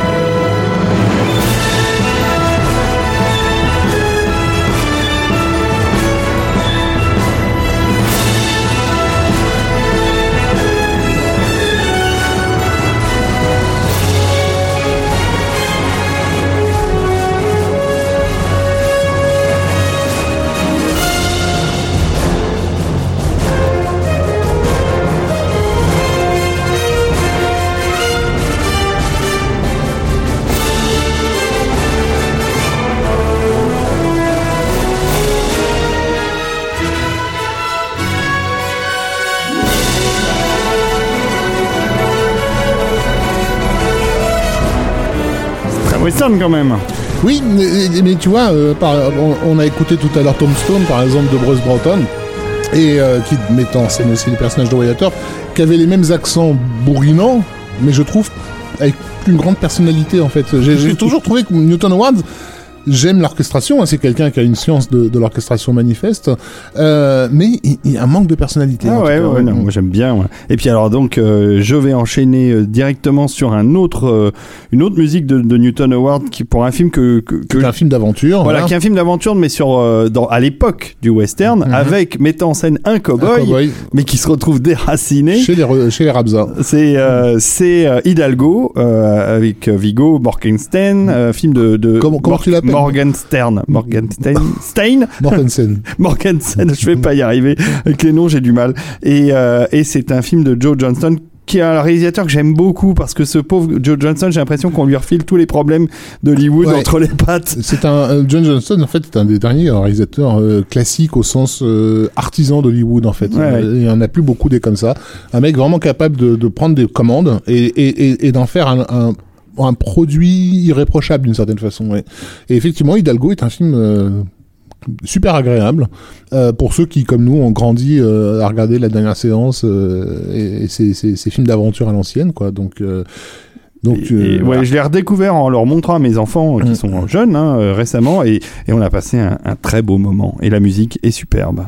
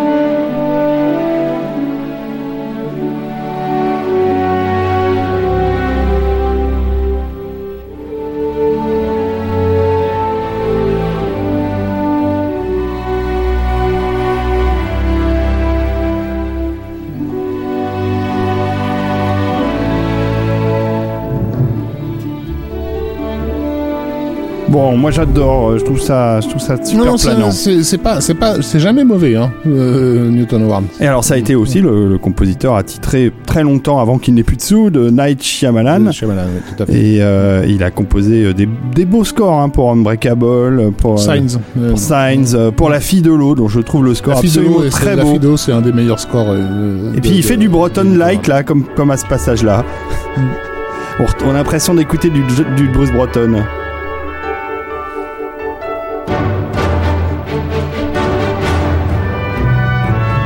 Bon, enfin bref, je, je, je- vous aviez compris, je l'aime beaucoup. mais passons à d'autres compositeurs, parce Oui, qu'il y en a d'autres. il y, en- a plein, mais il y a- eu quand même des westerns qui ont été faits. Il y en a, il y a- il y a des westerns qui sortent régulièrement. Le truc, c'est que ce sont, c'est devenu aujourd'hui un genre plus cinéphile que public en fait. C'est-à-dire Mm. que c'est, c'est plus des réalisateurs qui insistent pour faire des westerns parce qu'ils kiffent Comme euh, le genre, voilà, que que, un- que le public qui réclame des qui réclame des westerns. Donc on, on est dans une difficulté de comment comment régénérer un genre en fait, comment le, le, le- le moderniser. Et musicalement aussi, euh, les compositeurs sont devant le même défi. Comment on fait du neuf avec, avec ça? Les Italiens ont fait ce qu'ils ont fait dans la fin des années 60. Qu'est-ce qu'il est possible de faire aujourd'hui? Donc il y a, y a encore des expérimentations qui sont tentées, euh, sauf que c'est jamais sur des succès. Donc du coup, ça n'entraîne jamais de, de nouvelles vagues. Je- sur les, la dernière décennie ou les deux dernières décennies, effectivement, une des rares musiques de western qui m'a un petit peu réveillé comme étant particulière, euh, c'était euh, c'était pour le le film de James Mangold de 3h10 pour Yuma, qui est un remake, hein, de ce dit en passant, euh, et pour lequel euh, euh, Marco Beltrami, qu'on connaît euh, surtout pour la- les musiques de Scream, etc., a fait, a tenté quelque chose qui, qui- d'intéressant. En tout cas, qui me semblait n'avoir pas été entendu auparavant. On peut l'écouter. euh, Alors, on va peut-être pas le passer en entier, mais Non, mais on va en écouter un petit bout. voilà. Mais c'est un morceau qui, qui fonctionne essentiellement sur la, la longueur.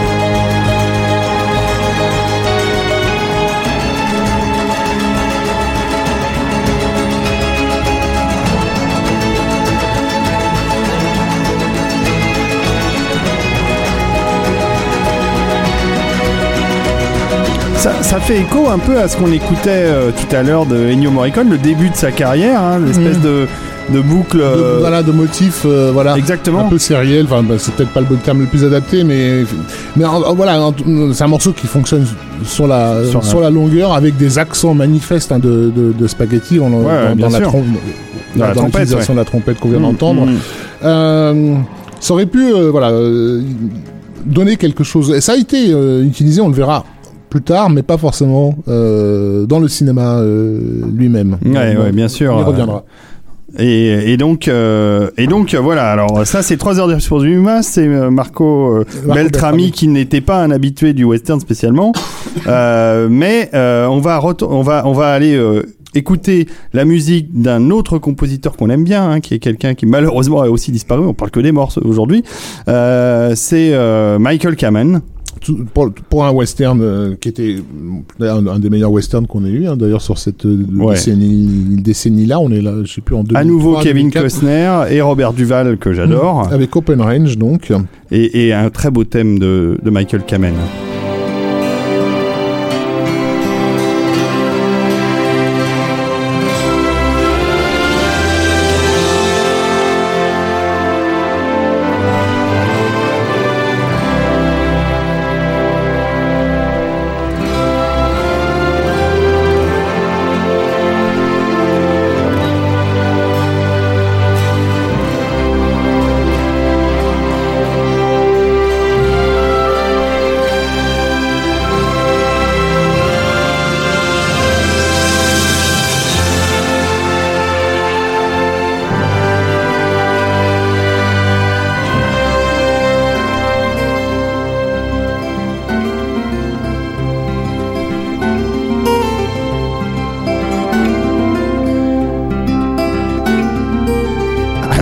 On se rend compte quand même que, mis à part le- la petite gratte folklisante, c'est du Michael Kamen quoi. Ça Ah, pourrait, fond, c'est ouais. ses thèmes, c'est ses harmonies. C'est Mr. Holland de plus. C'est ça, ça pourrait être un autre film. Là, le western euh, euh, fait un peu la.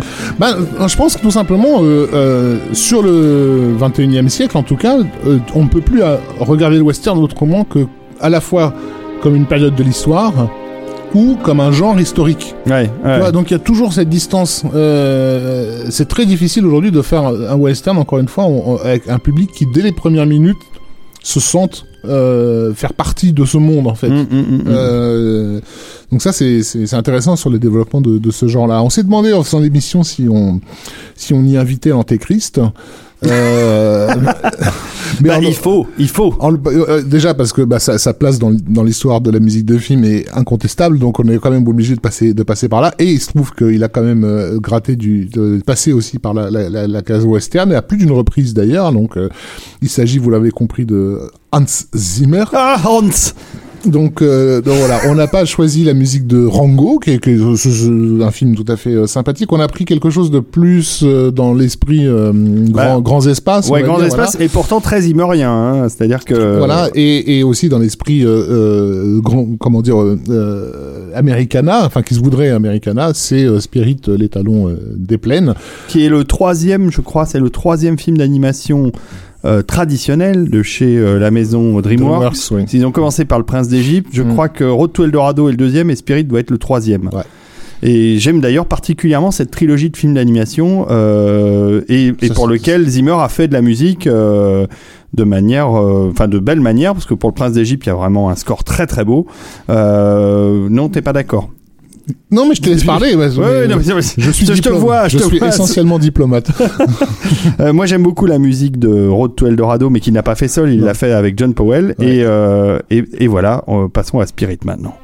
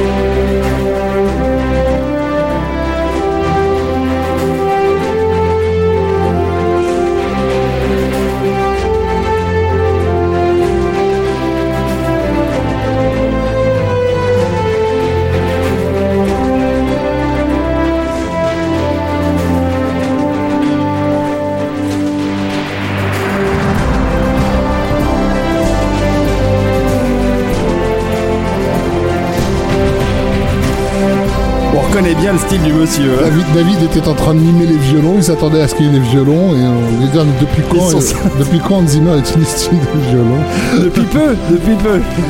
Le problème des violons, c'est qu'il faut écrire une partition pour eux, donc... euh, Quelle voilà. mauvaise langue. Il n'y a pas, il a pas, il a- pas de partition cubase prépa- préparée pour les pour les violons. Moi, je trouve qu'il a fait de très belles choses, Monsieur Zimmer. Et Spirit est un de ses bons albums. Très, très pompier, quoi, mais, mais, mais très bien. Moi, j'ai l'imp- j'ai l'impression d'un- Vangelis qui sera en train de découvrir les notes sur son Vangelis, clavier. Donc, Vangelis, voilà. comme euh, Bernstein. t'as Vangelis. remarqué, t'as remarqué concrètement là, c'est les chariots de feu qui l'ont en train de oui, jouer. bien hein, sûr, c'est euh, ouais. c'est pas loin, ouais. Mm. Oui, ça n'a plus grand chose de westernien, on va dire. hein. Non. Non, non. Mais encore une fois, aucune des musiques qu'on a utilisées jusque-là n'est vraiment westernienne. Encore une fois, ce, qui, ce que nous, on a, euh, ce qu'on a avec le temps associé à de la musique westernienne n'est pratiquement plus que l'apanage que du cartoon ou de la parodie. Mhm. Euh, ce qui d'ailleurs, et d'ailleurs, c'est ce qu'on va retrouver dans dans le titre euh, suivant. Suivant, ouais. Puisque donc euh, notre ami Joel McNeely, qu'on qu'on apprécie beaucoup toi et moi, Oui. qui n'a pas eu la carrière qu'il méritait, parce que c'est quelqu'un de pour le coup vraiment euh, talentueux et surtout euh, extrêmement bien formé. Hein, c'est un c'est un vrai musicien, contrairement à élève de celui qu'on Williams. vient, voilà, et contrairement à celui qu'on vient d'écouter, qui a vraiment eu des, le- des cours de musique euh, quand, quand il était jeune. Euh, euh, McNeely donc va va pouvoir se faire du western sur euh, sur un film qui est une parodie, hein, qui est Albert à l'Ouest. Oui. Euh, comment s'appelait? Million, Million Ways to Die in the West. On va l'écouter pour le plaisir. Seth MacFarlane, Mm. hein, le même que chez Or- que Orville. Et d'ailleurs, c'est pas étonnant de retrouver Joel McNeely aux commandes de certains épisodes de The Orville en tant Voilà. que compositeur, ainsi Bruce- John Demney Et, et Bruce Broughton, qui sont le trio euh, de compositeurs que j'aime beaucoup, qui sont souvent les seconds couteaux euh, de composition hollywoodienne, et pourtant, et Mhm. pourtant hautement talentueux. qui sont arrivés trop tard en fait. C'est-à-dire qu'ils sont arrivés à l'époque où l'Antéchrist avait déjà tout dévasté. La- la- non mais c'est vrai, euh, milieu des années 90, et il était plus possible de faire de la musique entre guillemets à la Difficile, Williams quoi. euh, autre- si tu t'appelais pas John Williams. Ouais, c'est ça. Albert Al West, Joel McNeely.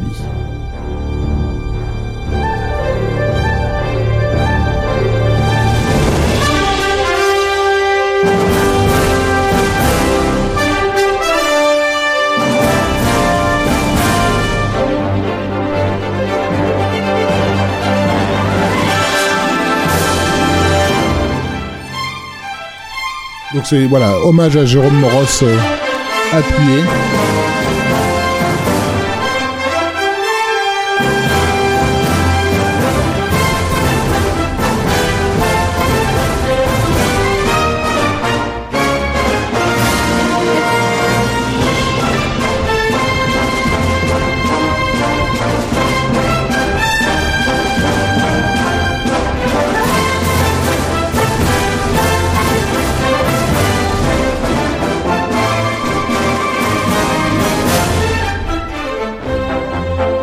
Voilà quoi. Voilà. Et donc les deux, les- on a deux autres exemples donc de Mais, euh, musique très westernienne. Si vous voulez un très, une très bonne musique de western d'un film qui est pas tout à fait un western mais qui se passe euh, fin du 19e, euh, début du 20e, c'est Iron Wheel, euh, Oui. la course de traîneau, de chien de traîneau dans le Grand Nord dont euh, Joel McNeely a fait le score Oui. et qui est une musique euh, qui poète poète à mort. Enfin, c'est magnifique Mm. score, très très influencé par Williams. Et on avait des évocations westerniennes dans, dans ces épisodes d'Indiana Jones Bien sûr, aussi, les, que- les- que- de que- très bons épisodes dont il a fait la- le score, comme Phantom Train of Doom ou Mm. genre de choses où on retrouve même du hook ou des, des trucs dans- de, de- de même inspiration. Ouais, non, McNeely, c'est un, un compositeur auquel on peut faire confiance. Donc comme je l'ai dit, euh, parodie ou cartoon. Et, Ouais. euh, et donc évidemment, on entendra aussi euh, occasionnellement de la musique de western telle qu'on l'entend, c'est-à-dire telle qu'on la, euh, telle qu'elle nous vient spontanément à l'esprit euh, dans les productions Pixar.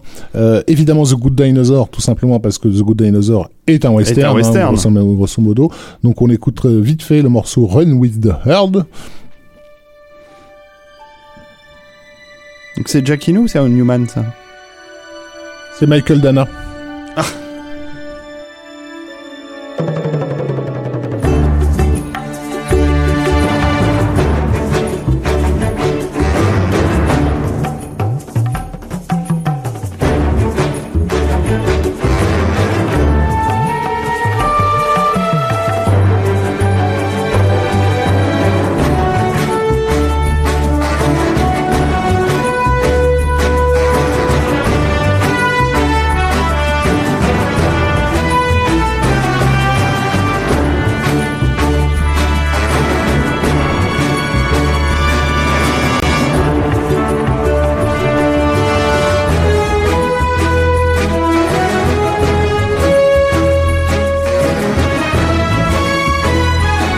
David était pressé de nous de passer à Randy Newman, parce qu'en gros tu nous fais ces émissions, Oui, que- mais c'est que ça. pour écouter du Randy Non mais Newman. alors, alors non mais Michael Dana euh, très bon compositeur aussi euh, mais c'est vrai que principalement les compositions euh, faites pour Pixar euh, euh, sont des collaborations avec Randy Newman qui avait une, euh, enfin, une très grande affinité avec la 7 heures et euh, et plus récemment donc Michael Giacchino qui a un peu fait toutes les compositions diverses et variées des différents films Pixar. C'est pour ça j'avais euh, j'avais c'était pour moi c'était l'un ou l'autre mais c'était un troisième. Mais en effet Randy Newman, on ne retrouve pas la force des choses sur les Toy Story, donc il y a un personnage de cowboy, donc évidemment on va y avoir a, la il musique y a une musique western. Et, et donc sur le sur l'ouverture du 3, Qui est un western. qui est un pur western, donc.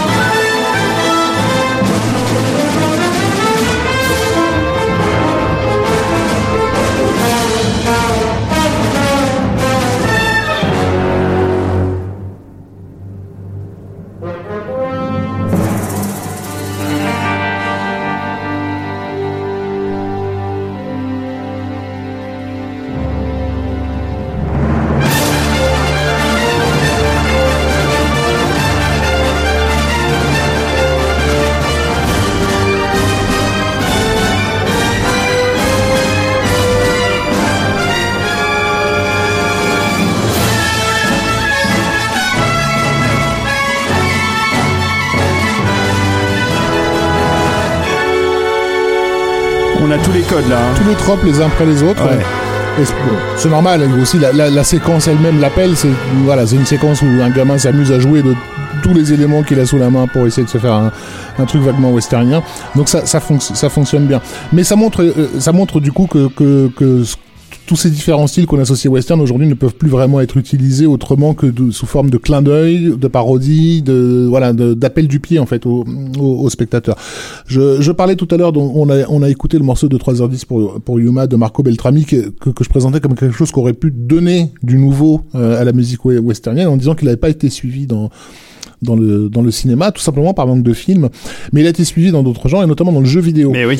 euh, et s'il y a bien un western qui ces 5 ou 6, 7 dernières années s'est vraiment imposé comme le western de référence, c'est le jeu vidéo Red Dead Redemption Tout à fait. qui a réussi l'exploit, euh, je trouve admirable, de, de mêler d'une façon euh, homogène et cohérente, voire organique, toutes les influences du western, du plus, de la plus classique euh, à la plus moderne, en passant par le folk, en passant par euh, euh, par le western spaghetti, et, et voilà, et rendre tout ça de façon cohérente. Et du coup, au niveau de la musique, il y a, eu un énorme travail pour pour vraiment intégrer toute une musique vraiment folk faite d'instruments d'époque à, à, ces diverses sonorités auxquelles on est inconsciemment habitué en fait, mais sans qu'elles soient ostentatoires, je dirais. Du coup, on retrouve un peu de ce que de, de, ce que Beltrami avait pu faire à, son époque. On va s'écouter un petit peu de, de, la, partition de Red Redemption.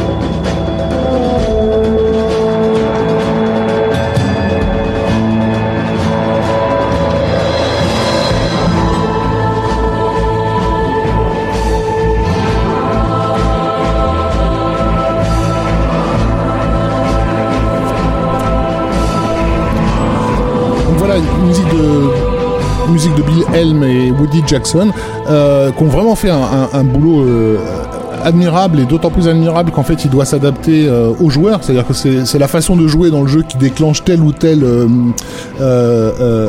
comment dire morceau musical. Enfin c'est même pas des morceaux, c'est des c'est une euh, c'est un cumul de, de, de plusieurs euh, mélodies on va dire qui s'enchaînent na- naturellement l'une à l'autre selon le- les phases de jeu. Ouais, c'est ça, Ça, qui est génial. C'est Ouais. quand tu joues au jeu, la musique s'adapte. La musique s'adapte complètement à, Ouais. à- à ton jeu.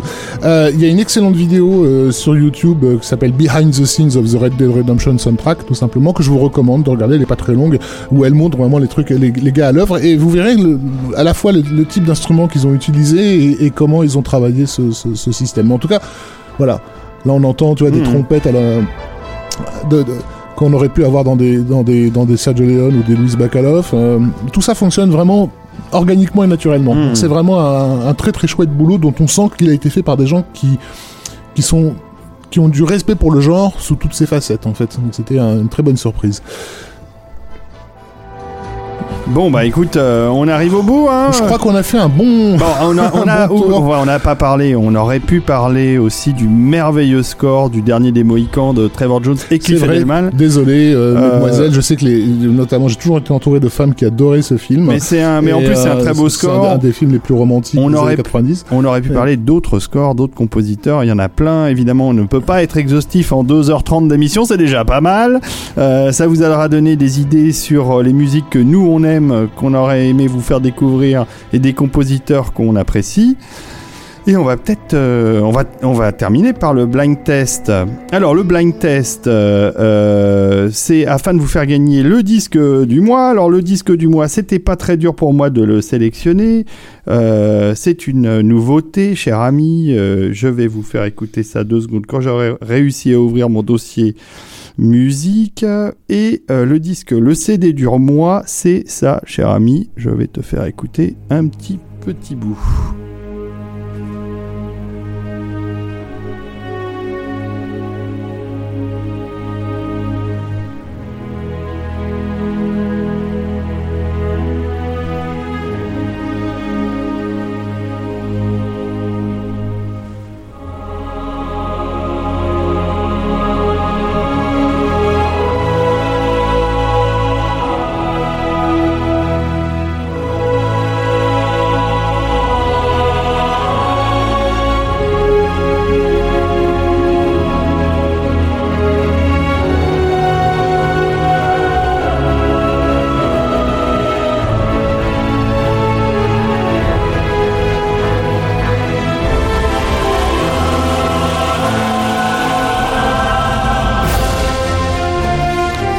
Le CD du mois, il s'agit de la musique de John Powell pour le troisième opus de Dragon, The Hidden World.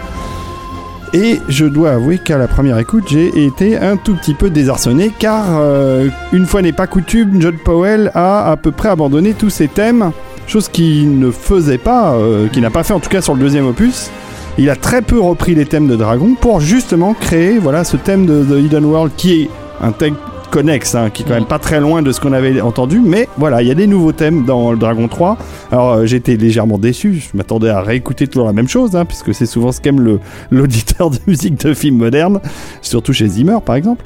Et, euh, ben, comme d'habitude, euh, au bout de 2, 3, 4, voire 5 écoutes, je me suis rendu compte que c'était un formidable travail de John Powell, qui pour moi est un des grands jeunes compositeurs de la musique de film, un de ceux qui défend encore le score En symphonique. tout cas, oui. euh, déjà, bon, on le disait tout à l'heure, hein, contrairement à Zimmer, il a, il a eu, euh, il connaît le solfège et et, et, euh, et puis surtout la, la- la partition déjà du premier Dragon avait été une, une incroyable, une Ah oui. excellente surprise Ouais.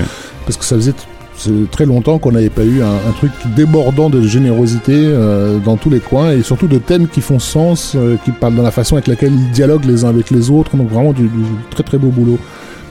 Et ben sur le 3, on est Donc pour au gagner, bout du compte, alors on n'est pas, on n'est pas déçu. faire pour gagner Eh bien, ce CD, mon très simple, c'est très simple. Nous allons vous faire écouter un morceau mystère, Un morceau. en rapport avec d'ailleurs ce qu'on a Avec le thème de l'émission, bah, bien avec sûr. le thème de l'émission, bien sûr. Celui qui trouve non, euh, nous suit sur Twitter.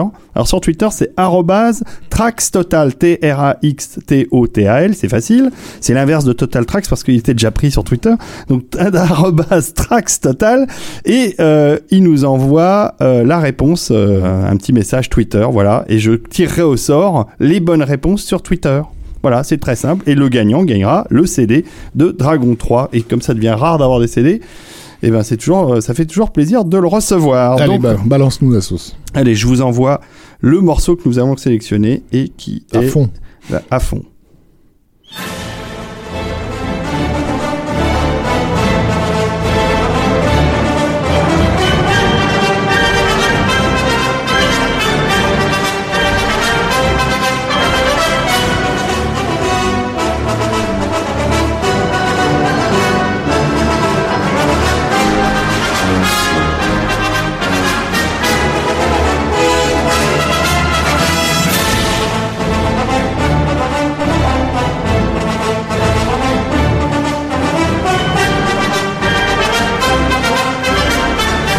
Alors je ne sais pas si on peut le chasamer celui-là.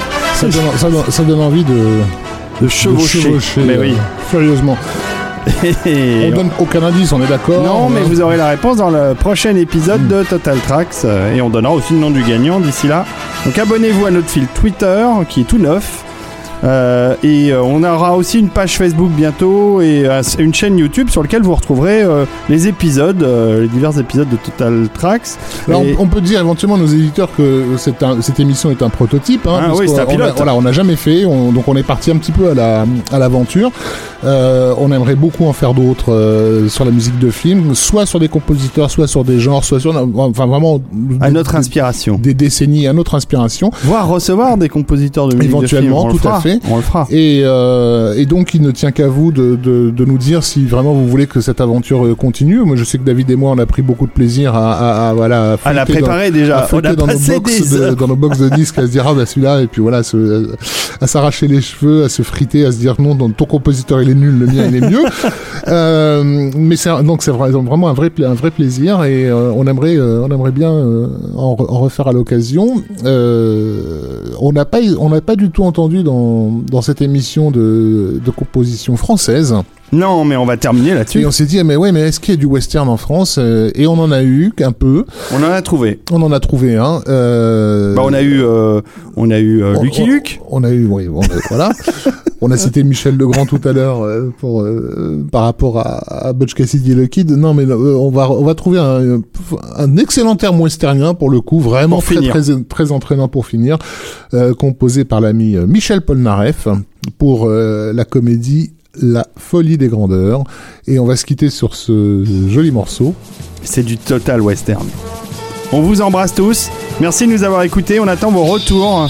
On espère que cette émission vous aura plu. Et on vous donne rendez-vous à la prochaine. Salut mon Rafik. Salut David.